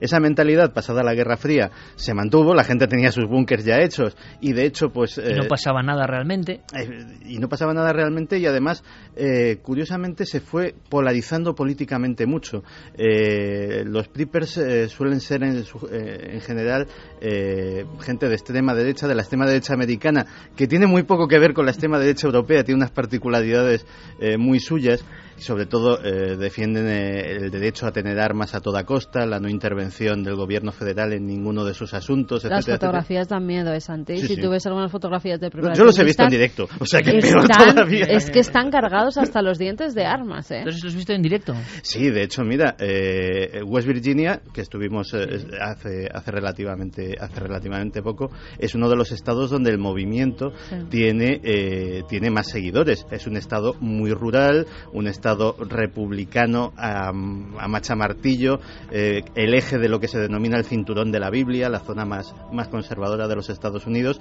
y de hecho eh, los, podías, los podías notar porque pasabas por las granjas y veías eh, las banderas, hay una bandera muy característica que es la de la serpiente de cascabel, que tiene una leyenda abajo que dice no me amenaces, que ese no me amenaces es básicamente la señal de que seas del gobierno federal, seas un intruso o seas lo que seas, te van a recibir a tiros.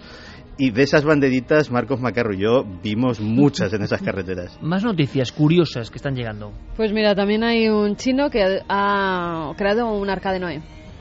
Se ha hablado mucho de este hombre. Pues ha creado un arca de Noé de 52 metros de eslora, me parece que eran, eh, enorme, además en una ciudad mm, de las más alejadas del mar.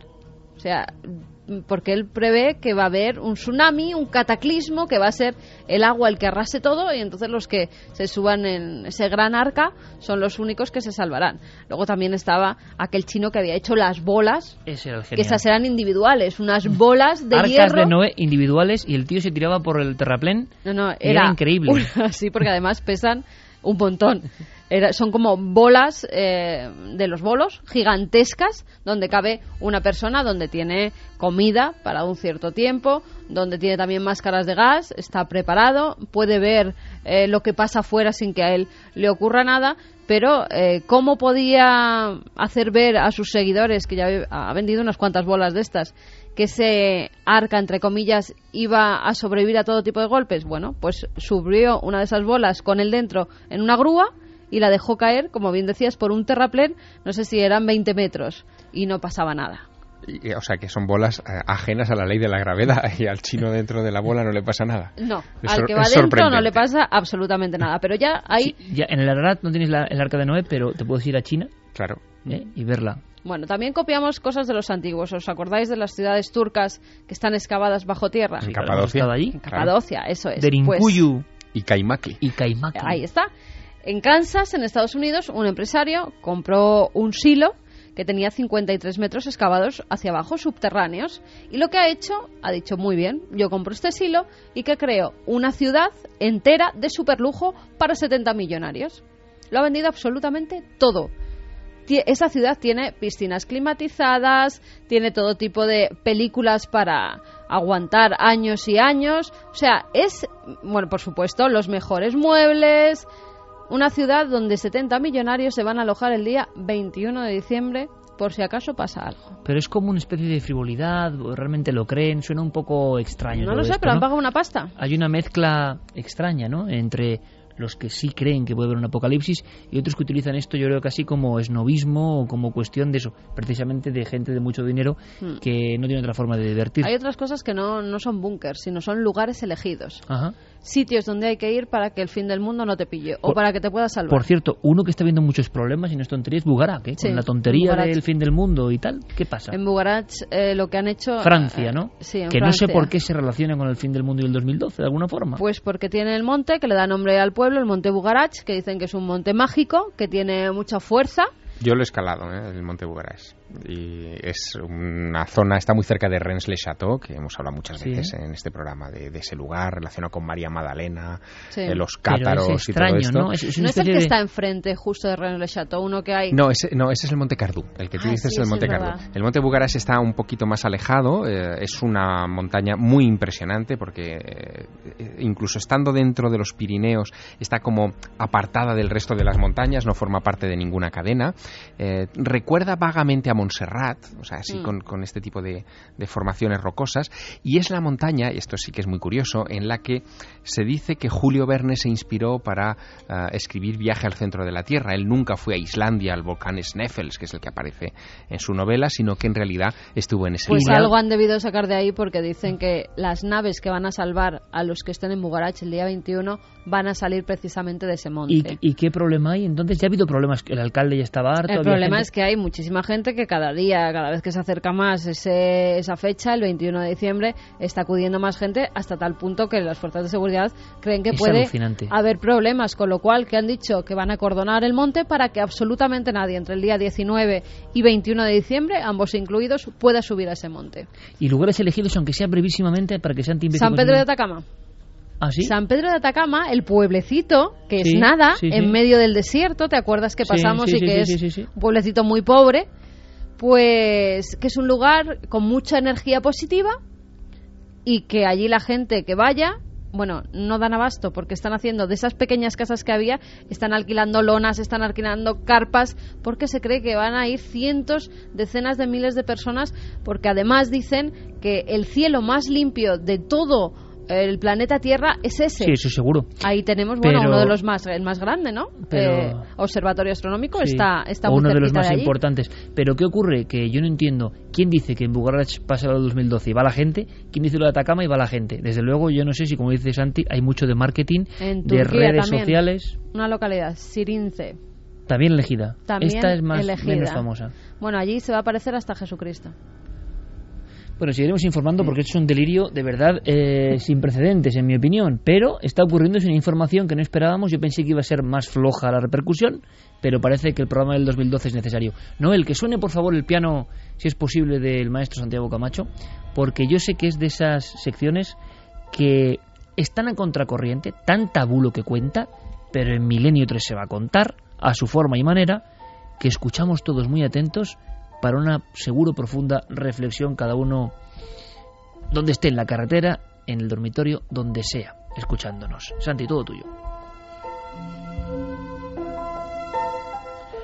Pues lo publicaba, como decíamos hace unos días, el rotativo británico Daily Mail con este titular: Cómo Gran Bretaña torturaba a los prisioneros alemanes.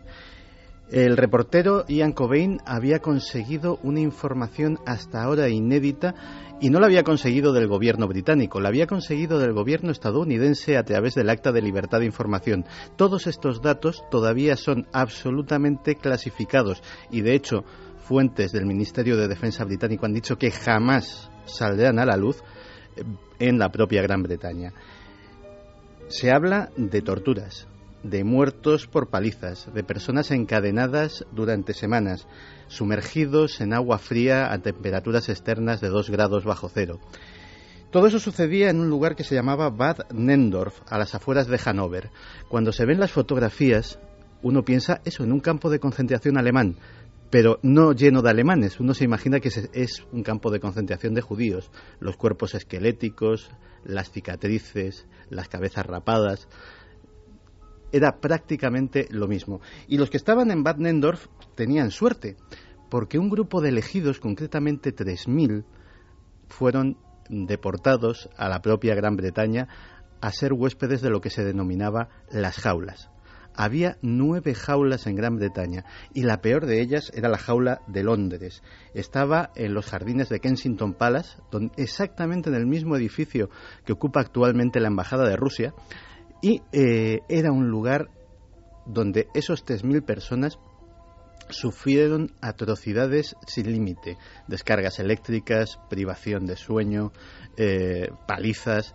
Se firmaron mil confesiones de crímenes de guerra bajo tortura al más puro estilo de la, de la Inquisición, sin importar mucho si los que firmaban esas confesiones eran culpables o inocentes.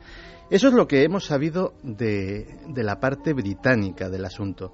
Y que, permíteme Santi, no se sabía nada de esto, era prácticamente un tabú, un silencio histórico, hasta precisamente esta semana, por eso lo contamos. Fíjate, de hecho, hubo un, hubo un inspector de Scotland Yard, Tom Hayward, que se jugó la carrera, esto lo, lo publicó The Guardian hace, hace algo más de un año, se jugó la carrera investigando esto y ya The Guardian mm, intuía que algo de esto debía estar pasando porque aquel hombre fue casi defenestrado en, su época, en los años 50. Las jaulas se cerraron en el 49, que se dice pronto, estuvieron funcionando durante casi 10 años, porque los primeros prisioneros eh, entraron en 1940. Eran espías alemanes, eh, gente que estaba acusada de colaboracionismo en las zonas ocupadas, etcétera, etcétera. Estuvieron eh, operando en ese, ese tren durante 10 años y mm, otros 10 años después, pues eh, este inspector de Scotland Yard quiso obviamente eh, pedir responsabilidades penales porque aquello era un crimen de guerra, por mucho que lo hubiesen cometido sus, sus propios conciudadanos. Y pues se vio absolutamente defenestrado en su carrera como policía. Entonces todo esto me ha llevado a, a tirar un poco de la manta y ver qué otras cosas, qué otros crímenes de guerra atroces del bando de los buenos o de los que hemos creído que eran los menos malos hasta ahora se han cometido. Uno te lo comenté hace tiempo y creo que ha llegado el momento de plasmarlo en estos micrófonos. La mayor catástrofe naval de la historia. 10.000 muertos en un solo naufragio. Sucedió a finales de enero de 1945. El nombre del barco era el Wilhelm Gustloff. Las tropas alemanas avanzaban, las tropas rusas, perdón, avanzaban a toda prisa por Prusia, quemando, saqueando, violando.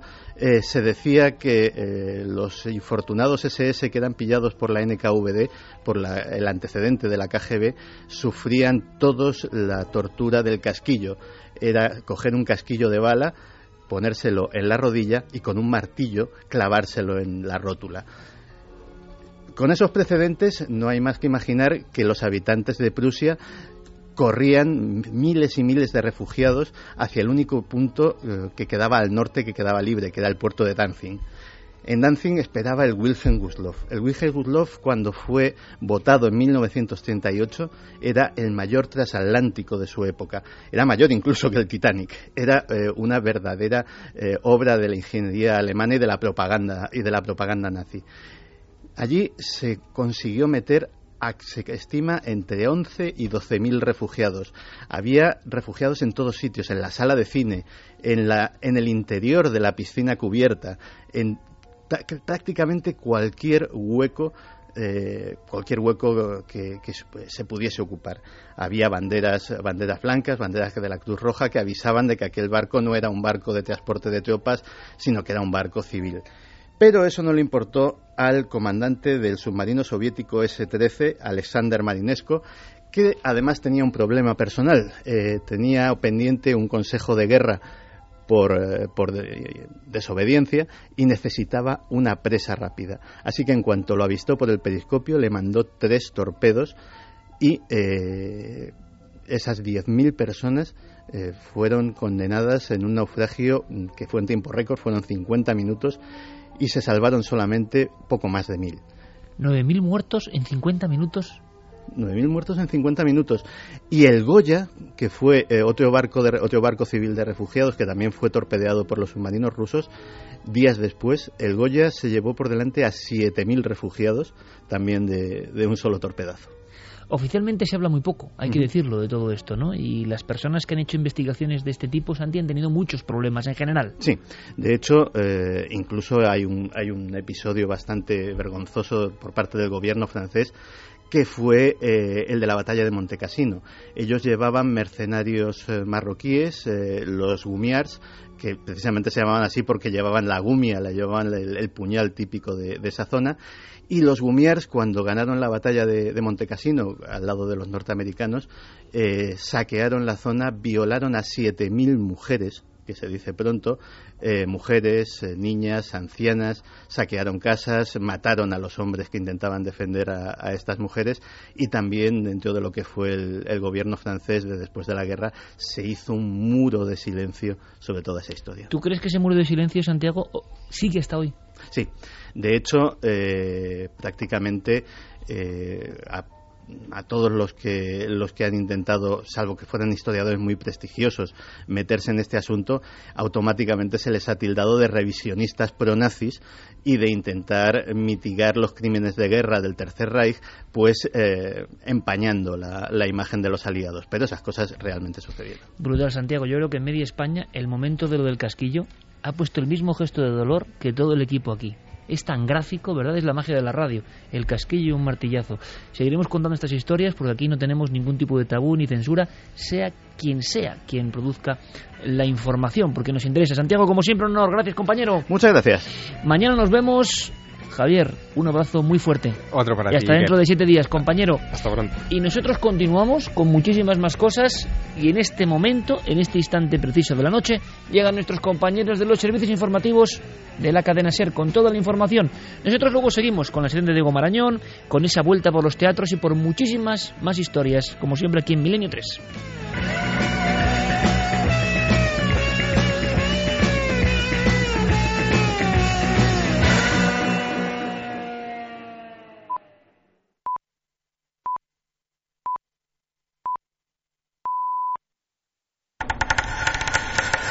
Milenio 3. Detrás del misterio.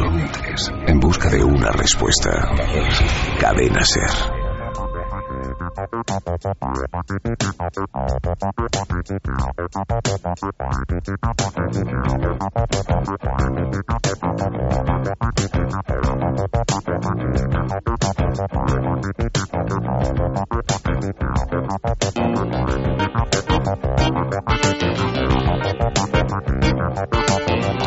Tres y seis minutos, aquí estamos de nuevo la trupe de Milenio 3 Pasándolo muy bien, hablando primero de ese mundo enigmático del Psicomanteum, viajando a una vieja cueva griega donde al parecer se conecta directamente con el Hades o el inframundo, comentando algunas de las noticias insólitas del 2012 que están llegando ya no con cuentagotas, sino directamente a chorros y con chorros de sorpresa realmente, por lo que piensa mucha gente, y terminando con esa crónica de Santiago Camacho que nos sigue dejando pues un poco helados, ¿no? Porque al final el ser humano en general, aunque evidentemente algunos se lo ganan a pulso, pues muestra eso de hombre lobo para el hombre. ¿Sabéis qué reflexión hacía?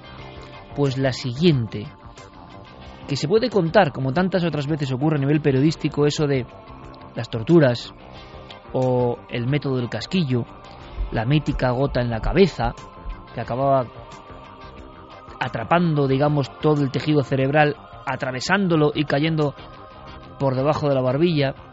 Se puede hablar de los descoyuntamientos de la Inquisición, se puede hablar de cosas, por ejemplo, que directamente es verdad, va a haber un espacio en la exposición. Ahora vamos a dar todos los datos. Por ejemplo, una de las siniestras máquinas de matar cuenta la leyenda que fue una que se llamó la Dama de Nuremberg o Doncella de Hierro. Era una especie de sarcófago que tenemos reproducido. La cara a veces era, para mayor contraste terrible, la de la Virgen María con unos pinchos, se trasladó con el tiempo a ser una especie de mujer no identificada con antifaz, y hay quien dice que fue el retrato ya en el 17 y 18 de la propia Erzbet Batory, la condesa sangrienta, la persona que mató a 600 doncellas para bañarse con su sangre porque creía que les rejuvenecía. Muy también de, de este tiempo en algún sentido, ¿no? Eso de rejuvenecer a toda costa y si acabas con la vida de otro pues no pasa nada, casi casi vamos a llegar a eso, eh, por el egoísmo ¿no? de lo nuestro y el hedonismo a toda costa, esta vampira, entre comillas, húngara, esta aristócrata que acabó con la población de jóvenes de su región, se dice pronto, utilizaba al parecer una especie de primitiva doncella de hierro. El sarcófago era justo para el cuerpo de una persona, estaba en vertical, se cerraba y cada uno de los pinchos iba a órganos no vitales. Y entonces el desangramiento se producía casi por unos canaletes y entonces aquello era un surtidor de sangre. La vampira cuentan que llenaba bañeras con esa sangre, que se bañaba o que a veces bebía como quien bebe de una fuente interminable. Y lo que digo, todo esto lo he contado como periodista. Y todo esto uno dice, bueno, ahí está el documento. Incluso los oyentes pueden decir, uff, qué tenebroso, qué morboso, qué macabro.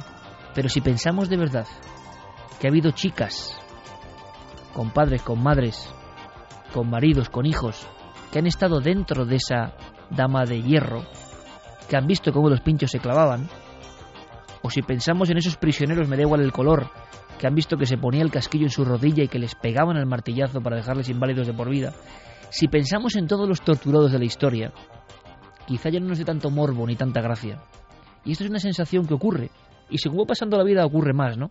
A veces la disfunción entre lo periodístico y lo personal, porque si pensamos en la verdad de lo que a veces contamos, en el profundo dolor, uno a veces no puede sentir más que hastío ante esta especie humana tan diabólica como incomprensible. Es una pena, pero la verdad es que cuando uno se da cuenta que, por ejemplo, hace poco leí un informe, y permitidme la pequeña reflexión antes de dar algunos datos, pero ha salido un informe sobre los miles de vídeos que hay cada minuto en el mundo dispuestos a grabar desgracias.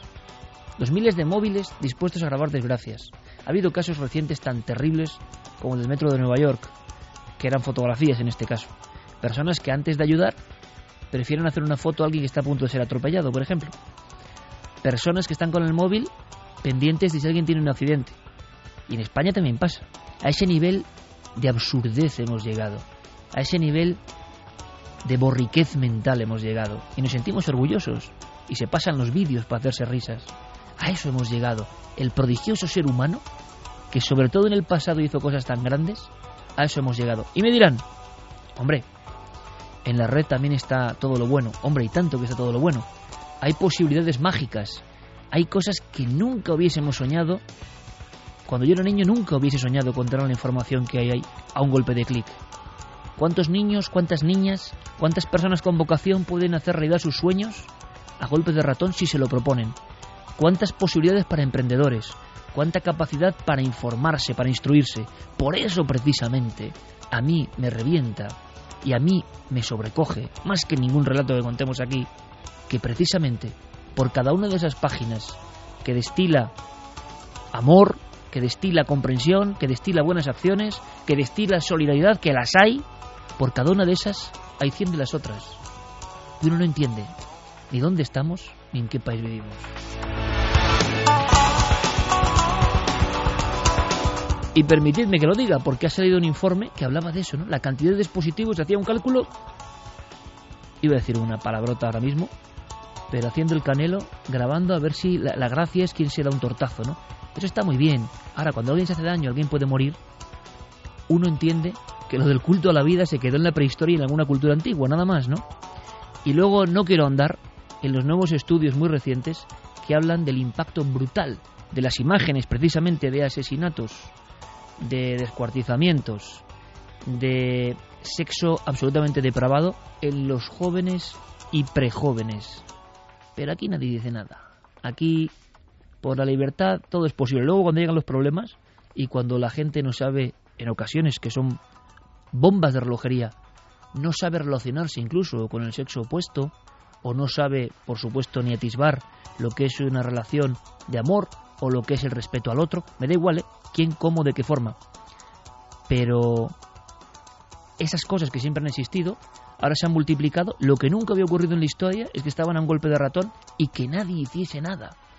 Porque a ver quién va a criticar la sacrosanta libertad. Hombre, la libertad está muy bien, absolutamente bien, genial.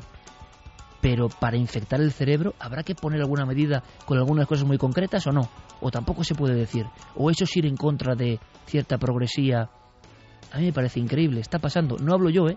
Hablo de informe científico elaborado por importantísimos psiquiatras europeos que hablan del peligro que se avecina. Con tanta bomba mental, porque hay contenidos que chicos y chicas de 12 años es que no, no pueden asimilar. Y no pasa nada. Y no pasa nada.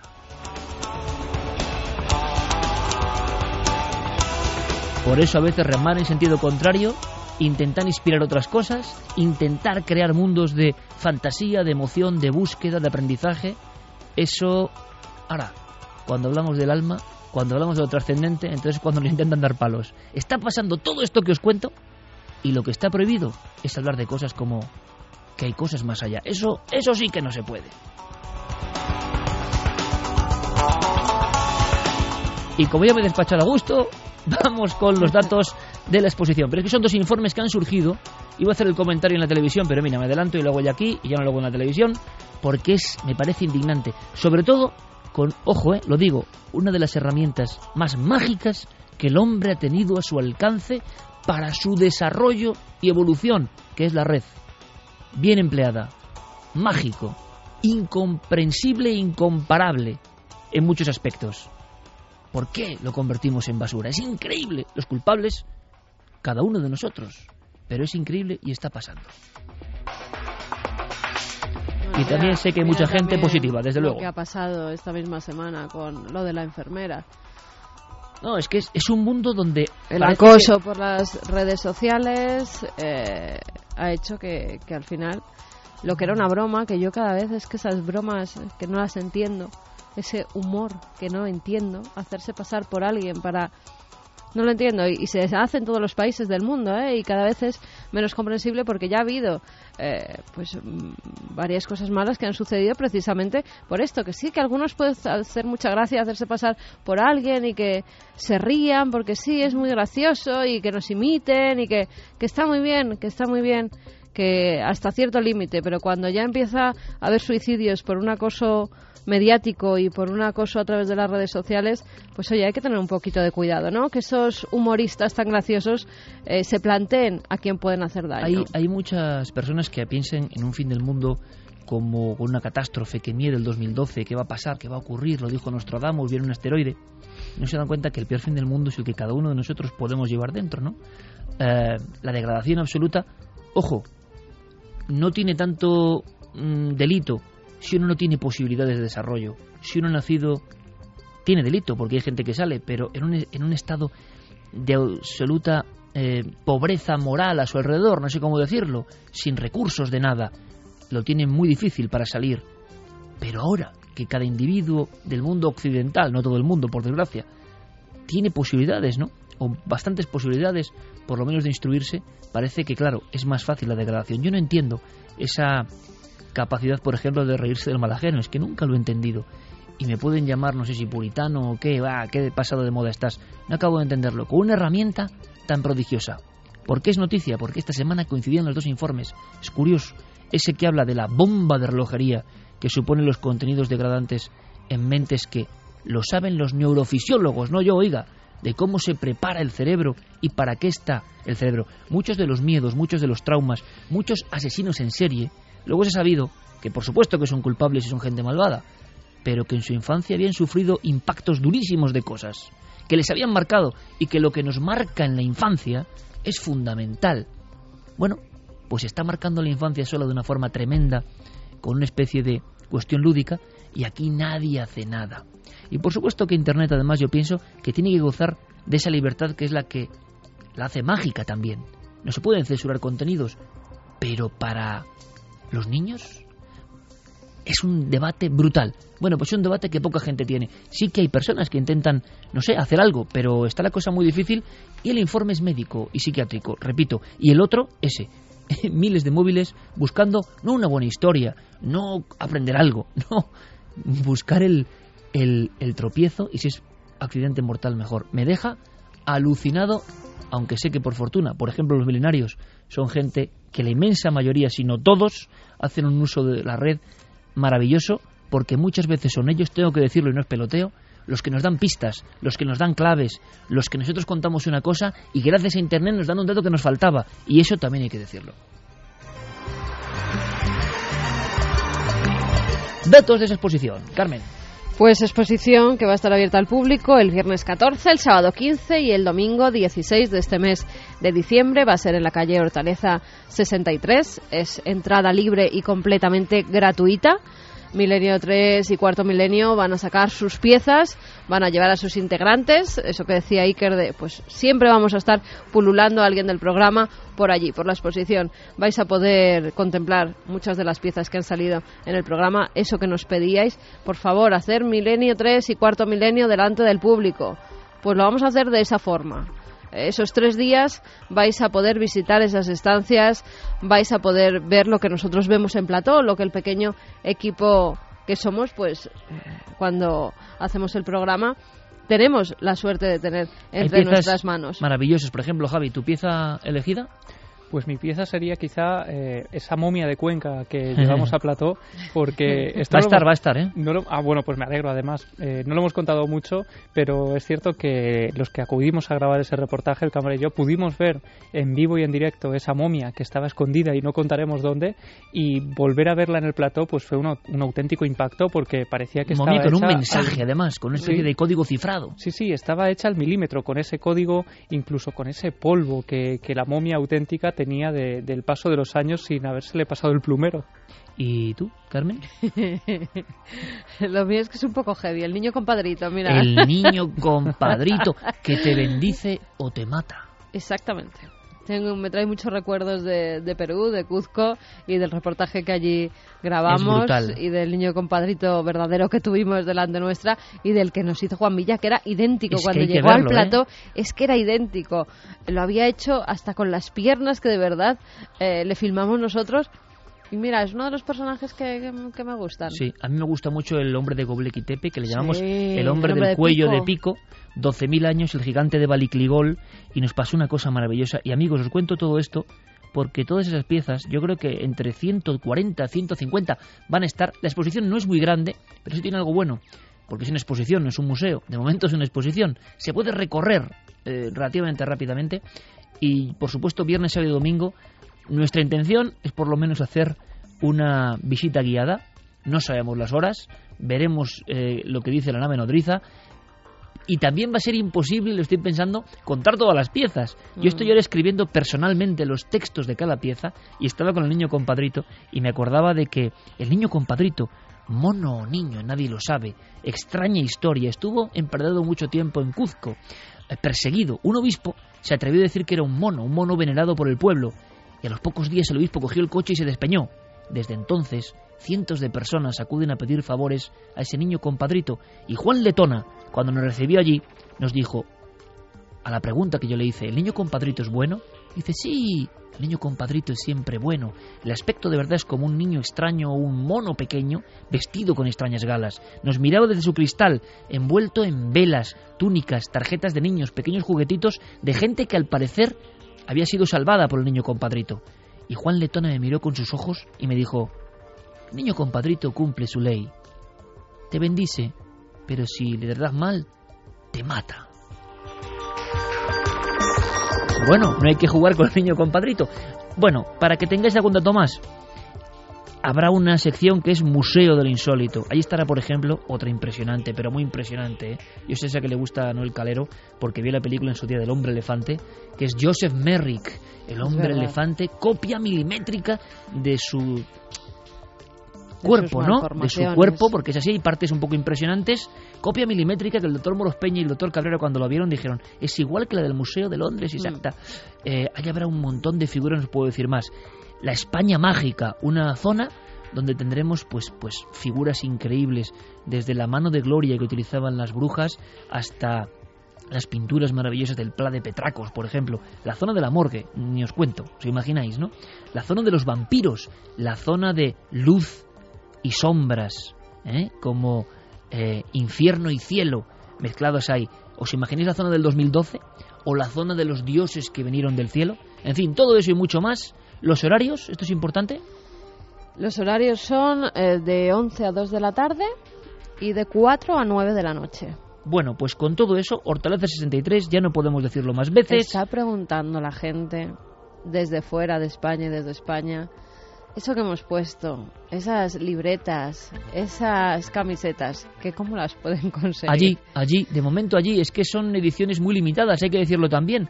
Bueno, pues lo que tengan suerte. hacer algo, ¿vale? Bueno, no sé, pero, pero vamos a ver. Pero lo importante es que es la única vez en nuestra historia, después de 12 temporadas en la radio y 8, que va a haber ese tipo de material. Creo que 300 programas en la televisión merecen la pena. Va a ser una fiesta de milenarios y ojalá eh, podamos estar con todos. los diseños de nuestro equipo, los diseños eh, de Sergio, de Juan ¿eh? Villa y alguna sorpresa y alguna sorpresa que comentaremos ¿eh? Mm, detalladamente y, que, y, que, y, que, la gente se encontrará allí directamente. Y va a estar mucha gente del equipo, ¿eh? rondando por todo eso. Nos hace mucha ilusión y lo entendéis, estamos exhaustos, exhaustos porque preparar una exposición eh, de esta forma en tiempo récord es difícil, pero creo que, os lo merecéis y que nos lo merecemos, ¿no? Nos hace mucha ilusión. Fíjate, a través de las redes, eh, tú te acuerdas de las quedadas de milenarios que se hacían que pues una vez al año a lo mejor quedaban muchos de los oyentes del programa y, y, nos veíamos aunque fuera una vez al año pues ahora está viendo gente que está diciendo, bueno, ¿quién va a ir de Asturias por ver si podemos ir juntos? ¿O quién va a subir desde Sevilla? ¿Y cuánta gente, se va a conocer? Gente de toda España que va a aprovechar y va a pasar un fin de semana diferente en Madrid viendo la exposición. Lo que sí es cierto es que es un museo único en el mundo, que esas piezas, reproducciones exactas, no están en ningún otro lugar juntas. Y son tesoros para los que nos interesa el misterio y lo desconocido. Nos pregunta si pueden entrar perros. Mm, eh, creo que perros creo que va a ser difícil. Por desgracia, pero no, por nosotros, sino por en evidentemente Francia, donde dejan entrar con el perro a todas partes, pero aquí por, me parece que no. Es el Colegio de Arquitectos, Hortaleza 63 tienen sus normas, pero Corazón de Madrid, días 14, 15 y 16, o sea, la semana que viene, tres días solo, os esperamos. Mensajes. Pues vamos con mensajes. Dicen, el niño compadrito, ay Dios. Pablo dice, en el siglo XVII se contaba que Ercel Bathory utilizó la doncella de hierro contra sus doncellas para obtener su sangre. Puede ser un poco de mito, ¿eh? Puede ser un poco de mito porque algunos piensan que, la, que es una creación muy posterior. Sí, lo que decían además es que Bathory lo que hacía era asesinar a, a las doncellas y su sangre escurría casi de un piso a otro y la caía encima. Susana Pérez decía que el ser humano se está volviendo más inhumano que nunca. Asusta la frialdad de algunas personas. Febo Apolo, ostras, yo a esa dama de hierro la vi hace unos dos años en Toledo, en una muestra de la Inquisición, junto con otras herramientas que tenían los hombres de fe. Hay otra también en Santillana del Mar, que está permanente, que también es sobre la Inquisición, que también está muy bien. Sí. Moisés Pérez dice Iker, como dice mi padre, hay muchos seres con forma de personas, pero eso no significa que lo sean. José Gómez Gallego, sin ánimo de conspiranoia, en mi opinión, el peligro del fin del calendario maya es que pueda inspirar a algún loco a crear ese peligro. Dark Boss, de las guerras solo se recuerdan las atrocidades de los malos, pero todos hacen cosas por ganar y ganar. Coco Fernández, no pasará nada, eso espero, pero no es triste que si hay una catástrofe creada o no por el hombre, los que tengan, los que se tengan que salvar sean los de siempre, los superpoderosos podridos de dinero. Bueno, vamos rápidamente al teatro para mm, correr un tupido velo, el telón prácticamente. Cambiamos de tercio, Noel, nos vamos un poco a esos clásicos del miedo antiguo. ¿Por qué? Porque ya hemos dado nuestra opinión sobre ciertas cosas de actualidad, hemos dado los datos sobre la exposición y ahora iniciamos un viaje. Un viaje a ese mundo, a ese mundo tan vivo, ¿verdad?, del teatro, al que le deseamos toda la suerte del mundo, parece renacer el teatro en algunos aspectos, aunque sabemos que también hay muchos pequeños teatros que lo pasan mal y que trabajan duro, con actores que se dejan la piel y actores que a veces ven cosas extraordinarias, cosas que no estaban en ningún guion. Rápidamente, Javier, esta investigación empieza conectando con el grupo EPTA.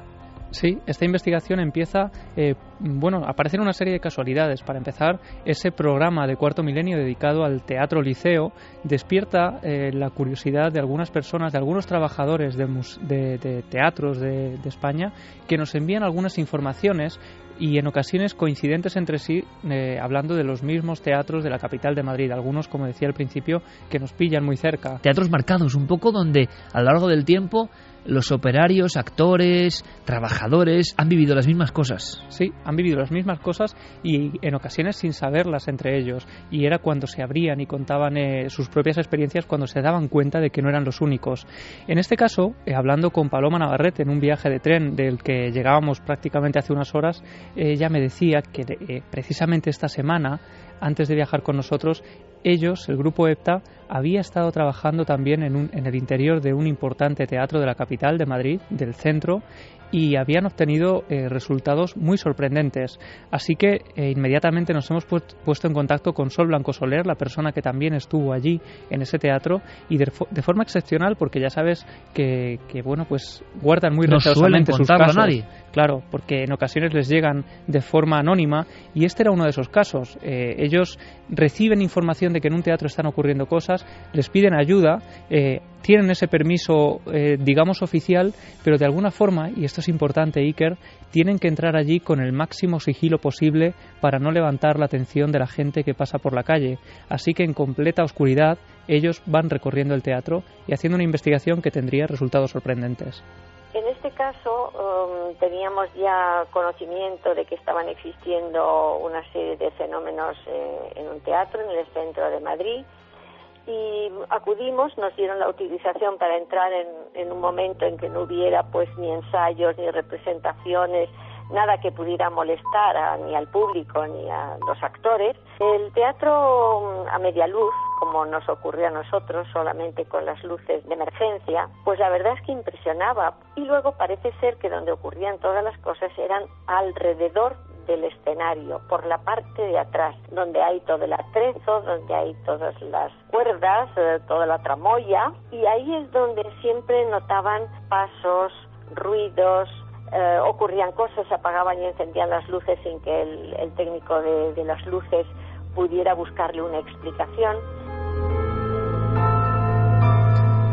Es interesante ese detalle al que aludía Sol porque algunas de las personas que nos han escrito y en muchos otros casos de teatros que repasaremos ahora se habla de fenómenos extraños especialmente en la zona de bastidores, de tramoya y casi nunca en la zona del patio de butacas o en el escenario. Es algo que coincide a lo largo de estos testimonios.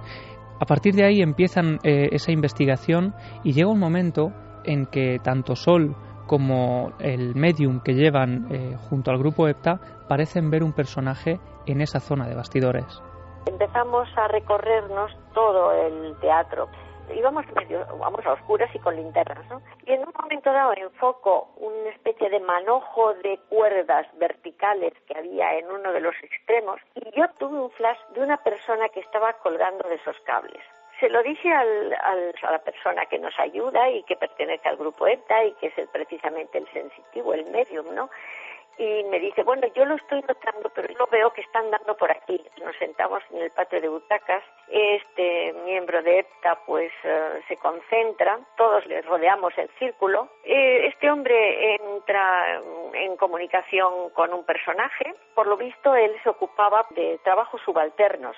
Nos dijo que solamente recordaba que en un año, que nos dijo perfectamente el año, que él había tenido un accidente, precisamente, fíjate qué curioso, en las cuerdas donde yo le había visto, en ese lugar de, de la parte de atrás del escenario.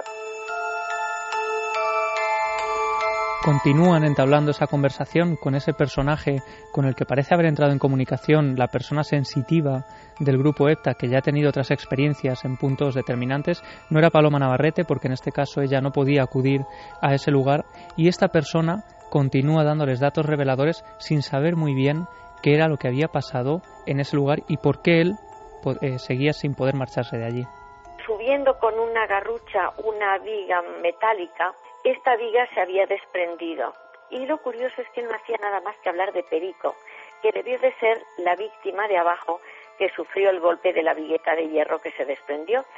Lo que también sospechamos, porque él lo negaba absolutamente, es que él se debió de quedar enganchado por el contrapeso al caer la vigueta de las cuerdas y de alguna manera se quedó colgando o ahorcado o sin respiración sujeto, ¿me entiendes?, por las cuerdas verticales y del peso que se había desplomado. Y eso es todo lo que supimos. Pero fíjate tú que nunca dejamos de sorprendernos, primero con esas supuestas comunicaciones que luego se confirman con que en ese año existió un accidente allí y lo único que tenemos que comprobar es que como él nos dijo solamente el nombre y no su apellido, tenemos que comprobar a ver si verdaderamente en el plantel del personal que había en aquella época había una persona con su nombre. 3 y 33, el grupo EPTA, que es gente veterana, aunque también tienen algún integrante eh, recién llegado prácticamente a estas lides, pero eh, puede gustar más, puede gustar menos, puede tener más simpatizantes, menos, pero que nadie les quite el entusiasmo. ¿eh? Está clarísimo que les encanta lo que hacen, que son un grupo multidisciplinar y que, y Javier Pérez Campos podría dar fe de ello y nosotros también, personas como Paloma Navarrete, por ejemplo a mí, que yo no creo en la evidencia, lo he dicho mil veces, no creo en la evidencia, creo en los... No, no creo en los videntes, perdón, creo en la evidencia, pero en los videntes que ven todo el rato no. Me parece sorprendente. No creo en el ser humano que domina la fuerza extraña esa. Creo que eso es poderoso y juega con nosotros como quiera, pero que sí de vez en cuando se puede ver. Lo he dicho mil veces, la madre al hijo, que está sufriendo un dolor, el hermano con su hermano, pero alguien todo el rato, ahora, tengo que tragarme mis palabras en ocasiones con gente muy excepcional y creo que en mi vida he conocido un par de personas de este nivel que a veces muchas aciertan de una forma incomprensible. Javier también lo ha comprobado, nuestro compañero Carlos Largo también lo han comprobado. Eh, en fin, hay personas que parece que tienen ese don. Parece incomprensible todo esto, pero ocurre. Y resulta que yendo de teatro en teatro y sin salir de Madrid nos hemos dado cuenta que hay todo un mapa de historias asombrosas. Yo recuerdo hacia el año 90, fíjate si ha llovido, Javier, ¿eh? se ha llovido, tú tenías un año. Cuando tú tenías un año, a mí me llegaba el caso de Joaquín, eh, bueno, le llegaba un compañero realmente, em, de alguien que en el teatro Calderón se puede decir, en este caso, porque es un caso ya antiguo, escuchaban, estaban preocupados, era una época un poco decrépita de la zona y del propio teatro, por lo que parece, y escuchaban, eh, y fue una cosa intramuros un poco, como una armadura que andaba, pum, y se paraba en cierto momento, como un caballero que andaba y de repente se paraba. Eh, bueno, ahí se quedó. Sí, más o menos de esta forma, Noel. Más o menos de esta forma.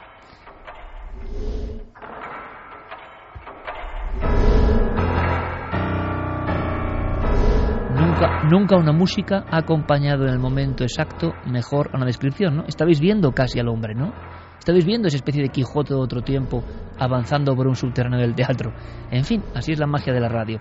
Bueno, pues hemos ido a otros lugares, hemos recorrido otras historias.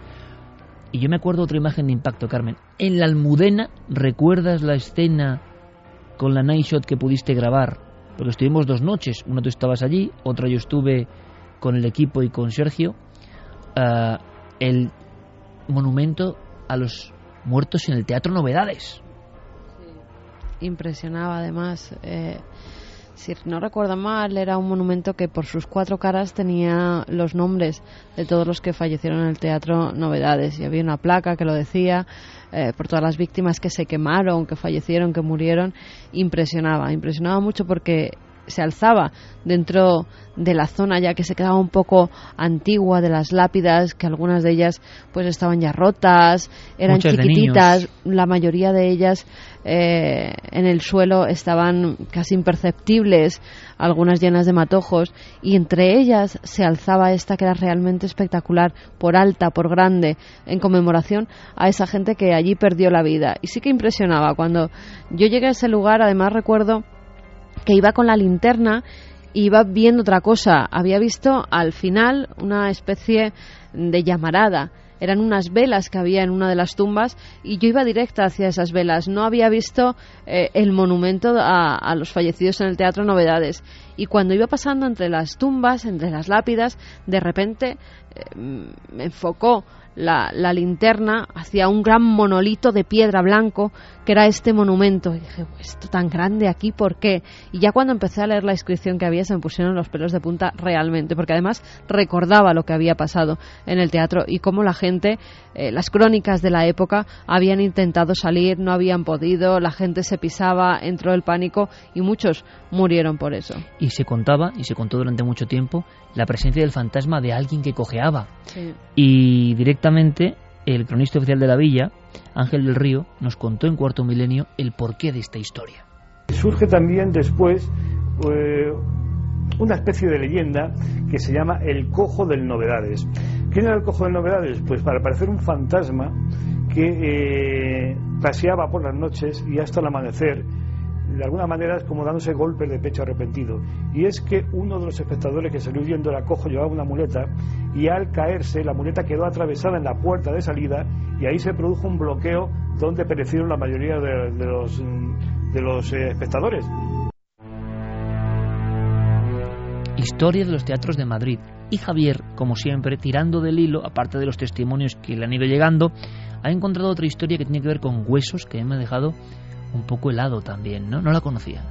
Es una historia un poco extraña también y que eh, de alguna forma tiene eh, ese personaje eh, prototipo ¿no? Que, ha vivido y que ha estado relacionado directamente con el teatro y que se aparece con nombres y apellidos. Durante años, los trabajadores del Teatro Lara de Madrid, el que durante mucho tiempo fue conocido como la Bombonera, construido en torno al año 1879, eh, en, ese, en ese escenario, pues durante muchas funciones actuó una, una conocida actriz de, de, Argentina del siglo XIX, Lola Membrides, y ella estaba muy relacionada con ese, con ese lugar porque durante años pasó allí eh, bastantes horas al día. ¿no? Cuando ella falleció, decían y seguían diciendo los trabajadores del hotel, o sea, de ese, de ese teatro, que aún seguían escuchando su voz saliendo de su camerino como si estuviera entonando aún alguna de las canciones que ella ensayaba horas antes de la función, decían que escuchaban sus pasos, que había días en los que estaba especialmente revuelta incluso y parecía que golpeaba con fuerza a la puerta de ese camerino. Algunos eh, actores incluso pidieron eh, otro camerino que no fuera aquel. Y en un momento determinado, cuando se estaba representando en ese teatro de Teatro Lara la representación de Días de Vino y Rosas, se les ocurrió a los directores hacer una exposición fotográfica en el mismo hall del teatro titulado El fin de la carne.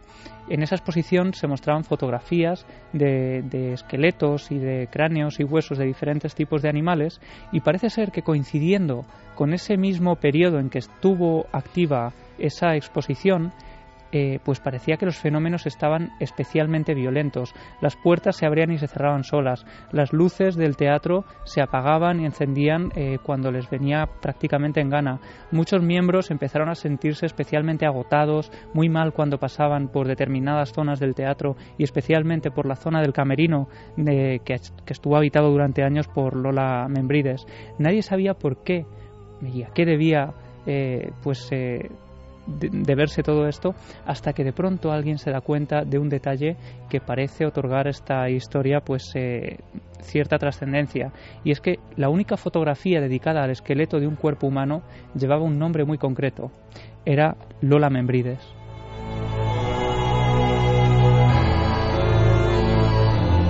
Es una historia un poco trágica porque yo ahora que estaba haciendo todos los textos en las noches quizá por eso han dado con fiebre porque tener que catalogar el extraño museo 150, 160 piezas de la exposición me ha hecho recordar muchas cosas.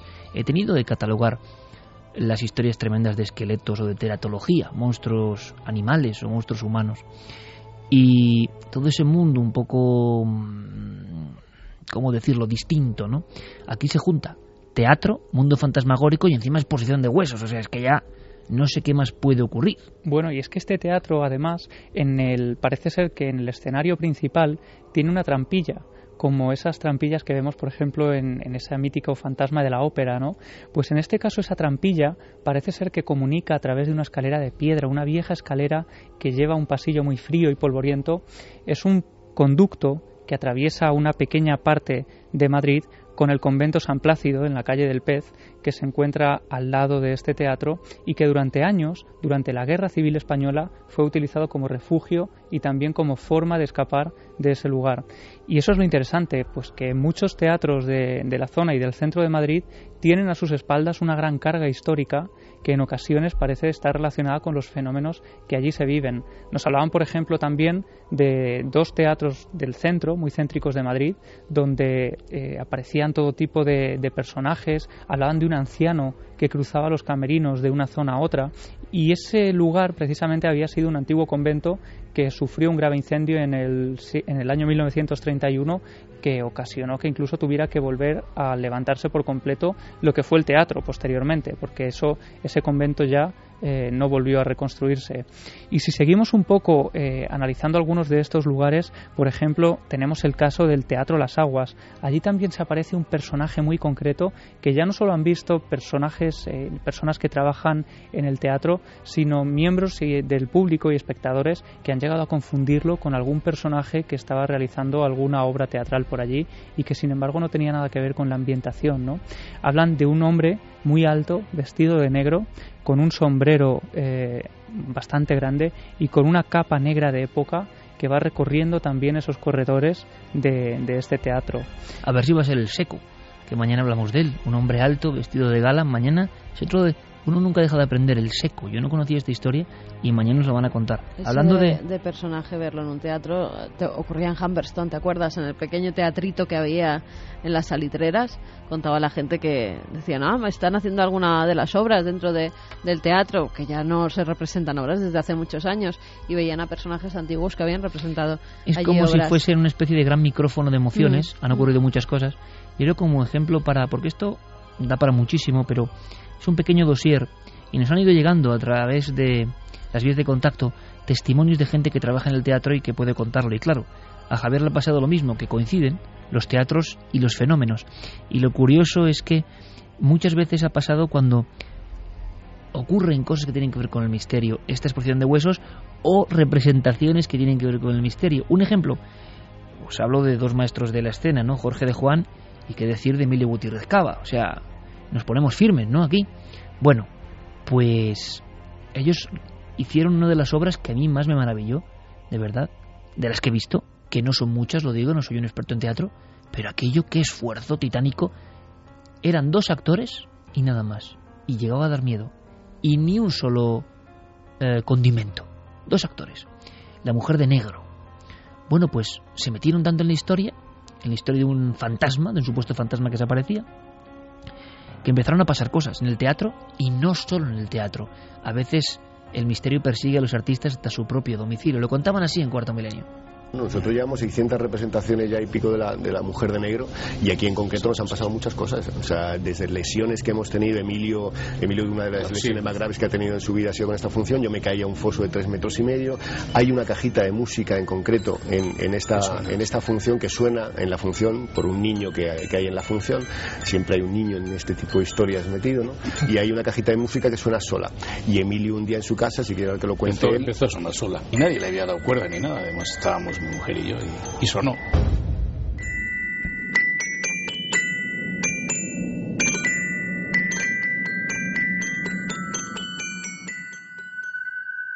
Hablaban además estos dos maestros de malfario, ¿no? O de un lugar donde parece que se concentran especialmente este tipo de accidentes. Y ese también es otro detalle bastante curioso que se repite en otros lugares. Parece que nos hablan de fenómenos paranormales en unos teatros muy concretos, pero donde la cosa se queda ahí. Y esto es de mala suerte, ¿no? Claro, coinciden este tipo de, de hechos de, bueno, pues de concentración de accidentes como si tuvieran efectivamente un malfario eh, especial. Bueno, mira, tocamos madera, ¿eh? Para todo el equipo y para los oyentes. Vamos rápidamente con el Créalo o no, que además este episodio esta semana ha batido récords. ¿Por qué? Lo vamos a ver rápidamente. Ya llega Diego Marañón.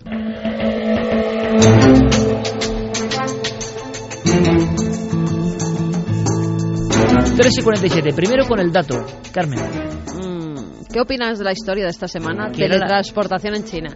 Un cruce, un coche que pasaba, una moto, parecía que se iba a dar un golpe, que se iba a estampar contra la moto, pero de repente como un ángel venido de la nada en un flashazo, lo coge, lo salva y luego lo vuelve a poner. Pues que es falso. El 86,2% opina la gente que es falso y verdadero un 13,8% nada más. Récord del mundo, plusmarquista mundial, en este caso de historia falsa. Diego Marañón, buenas noches. Hola compañero de virus, ¿qué tal? ah, también estás azotado por ese misterio, que son misteriosos de verdad, ¿eh? Eso que estáis alejados uno de otro, sí, ¿eh? Pero, es que oye, poco a poco vamos cayendo todos. En fin, eh, caemos, caemos. que te sea leve, compañero. Igualmente. Eh, vamos a ver, ¿tiene sentido Tiene sentido relativamente. Te puedo adelantar, Iker, que hemos cabreado bastante a la gente. ¿Ah, No, sí? no lo puedo entender. Esta semana ha sido, nos acusan de difundir noticias falsas, pero quiero recordar que estamos en Créalo, ¿no? En esta parte del programa. Tiene que haber noticias falsas necesariamente, Claro, lógicamente. Pero no, no, hay gente que más papista que el Papa. Efectivamente. Bueno, pues efectivamente se trataba por esta vez, la gente tiene toda la razón, se trata de una historia falsa. Una vez más recurrimos al marketing viral, en este caso de un videojuego que se llama Dragon Totem Girl, la chica del tótem del dragón. Y bueno, el ángel, el supuesto ángel salvador de esta persona que se acercaba tan peligrosamente a ese cruce, es la protagonista de este videojuego. Una especie de heroína que anda por ahí pues eh, salvando a la gente de numerosos peligros. En la página web del videojuego tenemos eh, varios vídeos, Iker. Eh, uno de ellos es este, pero curiosamente en la versión que, se ha, que ha llegado a YouTube y que se ha extendido mayoritariamente hasta el punto de ser una de las noticias que hace, uno, hace unas semanas más nos enviaban al correo de- del programa, eh, se le ha retirado el logo al final del videojuego para, digamos, eh, aumentar un poco la credibilidad de esa falsa filmación. Con lo cual, pues muy bien respondido por parte de nuestros oyentes, así que, pues, eh, la enhorabuena esta semana. Oye, pero es un síntoma de que la gente sigue tu sección. Si te han frito o nos han frito a comentarios de enfadado, falsarios, pero bueno, pues quiere decir, amigo, amigo, es el peso de la fama, compañero. Yo Hay- recuerdo hay una un- vez más que estamos en Créalo sí, o no. da igual. Es como cuando yo digo, sí que hemos estado en la luna y bajas y la primera persona que te cruzas, claro, yo opino como usted, que nunca hemos estado en la luna. Bueno, pues entonces, ¿qué vas a hacer? O sea, es que cada uno entiende lo que quiere entender muchas De veces. ¿no? todas formas, mil gracias por esa participación Claro, esta semana. eso es lo importante. Más enfadados o menos, quizá esta semana esté menos enfadados. A mí me cuentan un créalo o no, que luego te lo digo al final. Vale. Eh, un cadáver bajo la cama es una de las historias clásicas del terror, ¿no? De leyenda urbana, ¿no? Tocar la mano y que esté el cadáver, ¿no? Sí, efectivamente. Yo no sé si a ti te ha pasado alguna vez. Yo, a, a ti que me gusta sacarte cosas porque como siempre te preguntan cuál es tu libro favorito, qué cosas te dan miedo, yo me voy a preguntas más raras. Sí, sí. Por ejemplo, ¿tú alguna vez has notado algo raro en una habitación de hotel donde te has quedado? Sí, sí, sí, sí, sí. Hmm, eh, ¿Y olor? ¿Olor, olor extraño? No. Un Olor- extraño olor, como aquella extraña piel de chicho. De chicho el serrador. Un extraño. Un extraño olor a quizá a cadaverina, algo parecido no, a no, esto. eso no, hemos ¿verdad? llegado, eso no hemos llegado. No me digas que eso ha pasado. No, no, yo no te lo voy a decir. Ah. Si acaso te lo diré dentro de siete días. Yo de momento te lo planteo.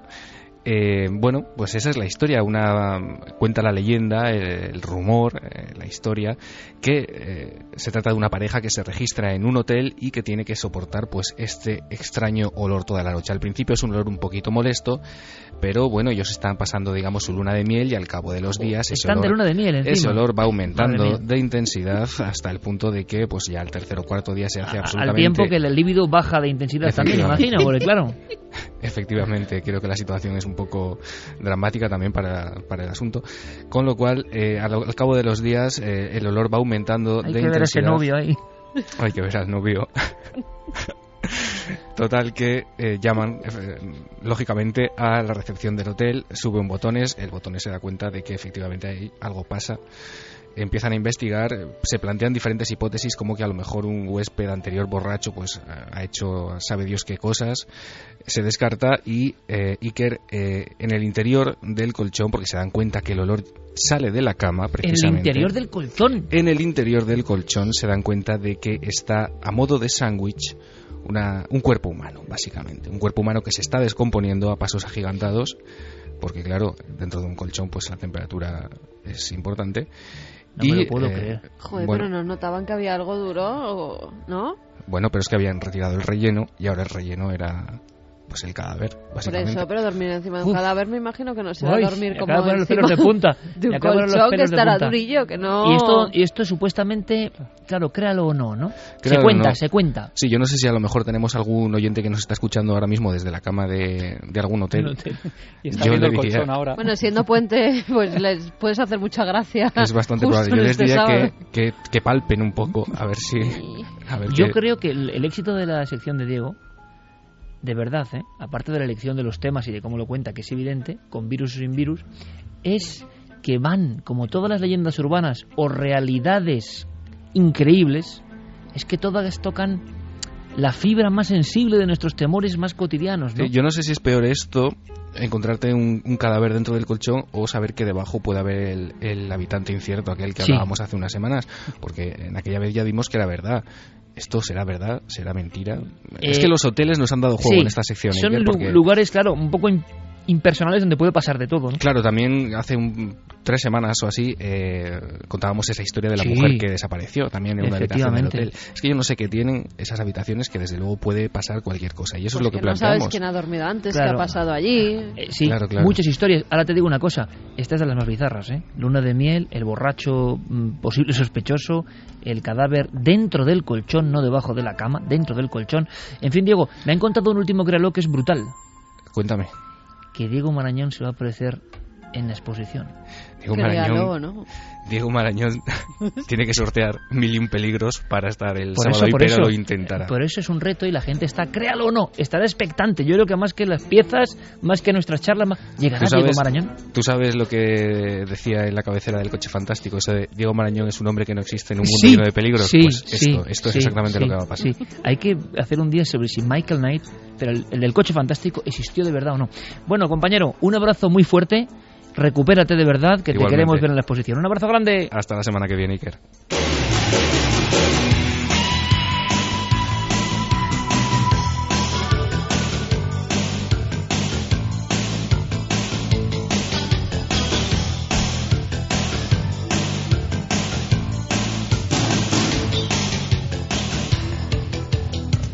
Dice, Ol, en el Creano no de Milenio 3 de hoy, notas algo raro en el colchón, mira a ver qué es y te encuentras un muerto dentro.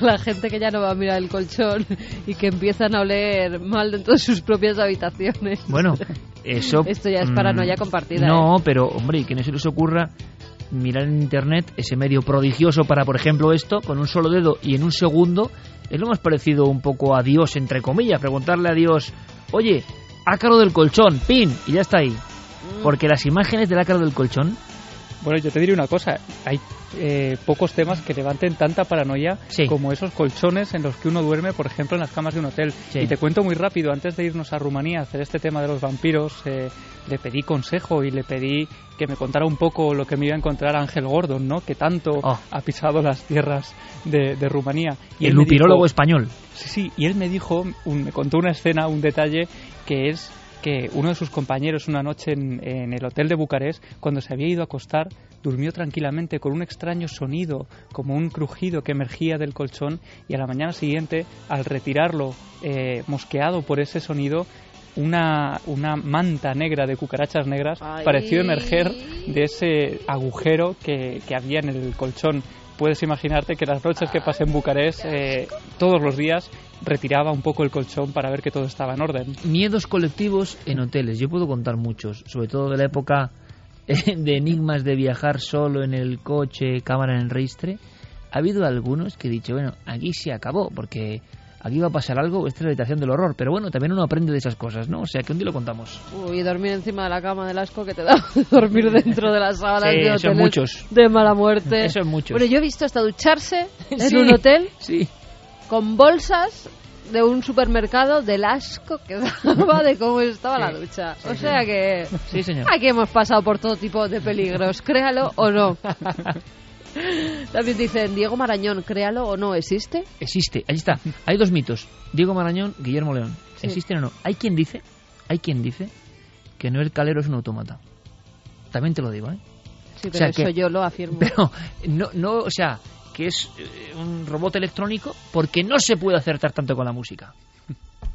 Mira, nos escriben, por ejemplo, Jesús Arcos García. Decía, doy fe de lo que comentáis. En la función de Golda Meir, su protagonista me comentó haber escuchado pasos estando en los camerinos sola con su técnico. Al principio no le dio importancia, pero después de dos días dijo que no quería seguir trabajando allí.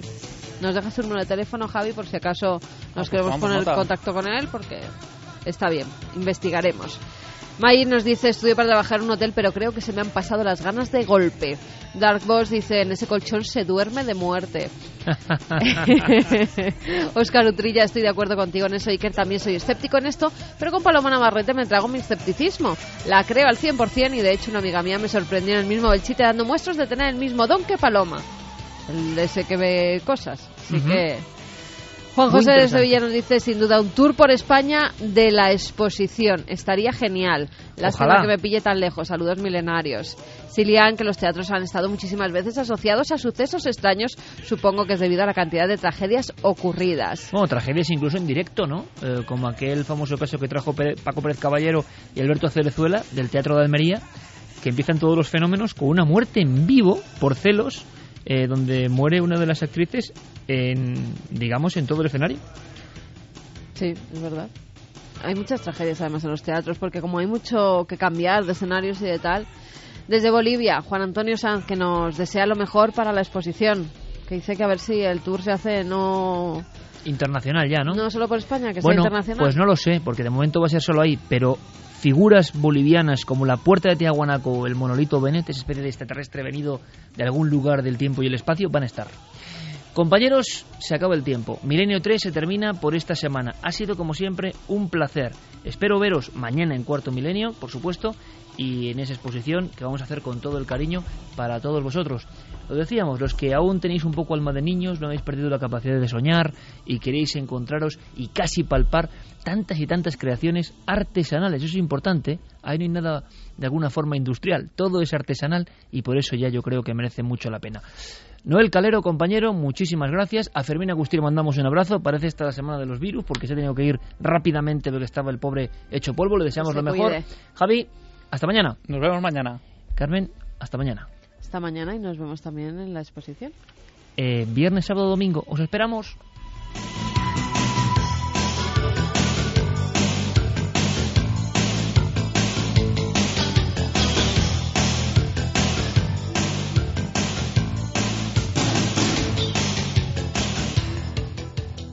Milenio 3. Cadena Ser.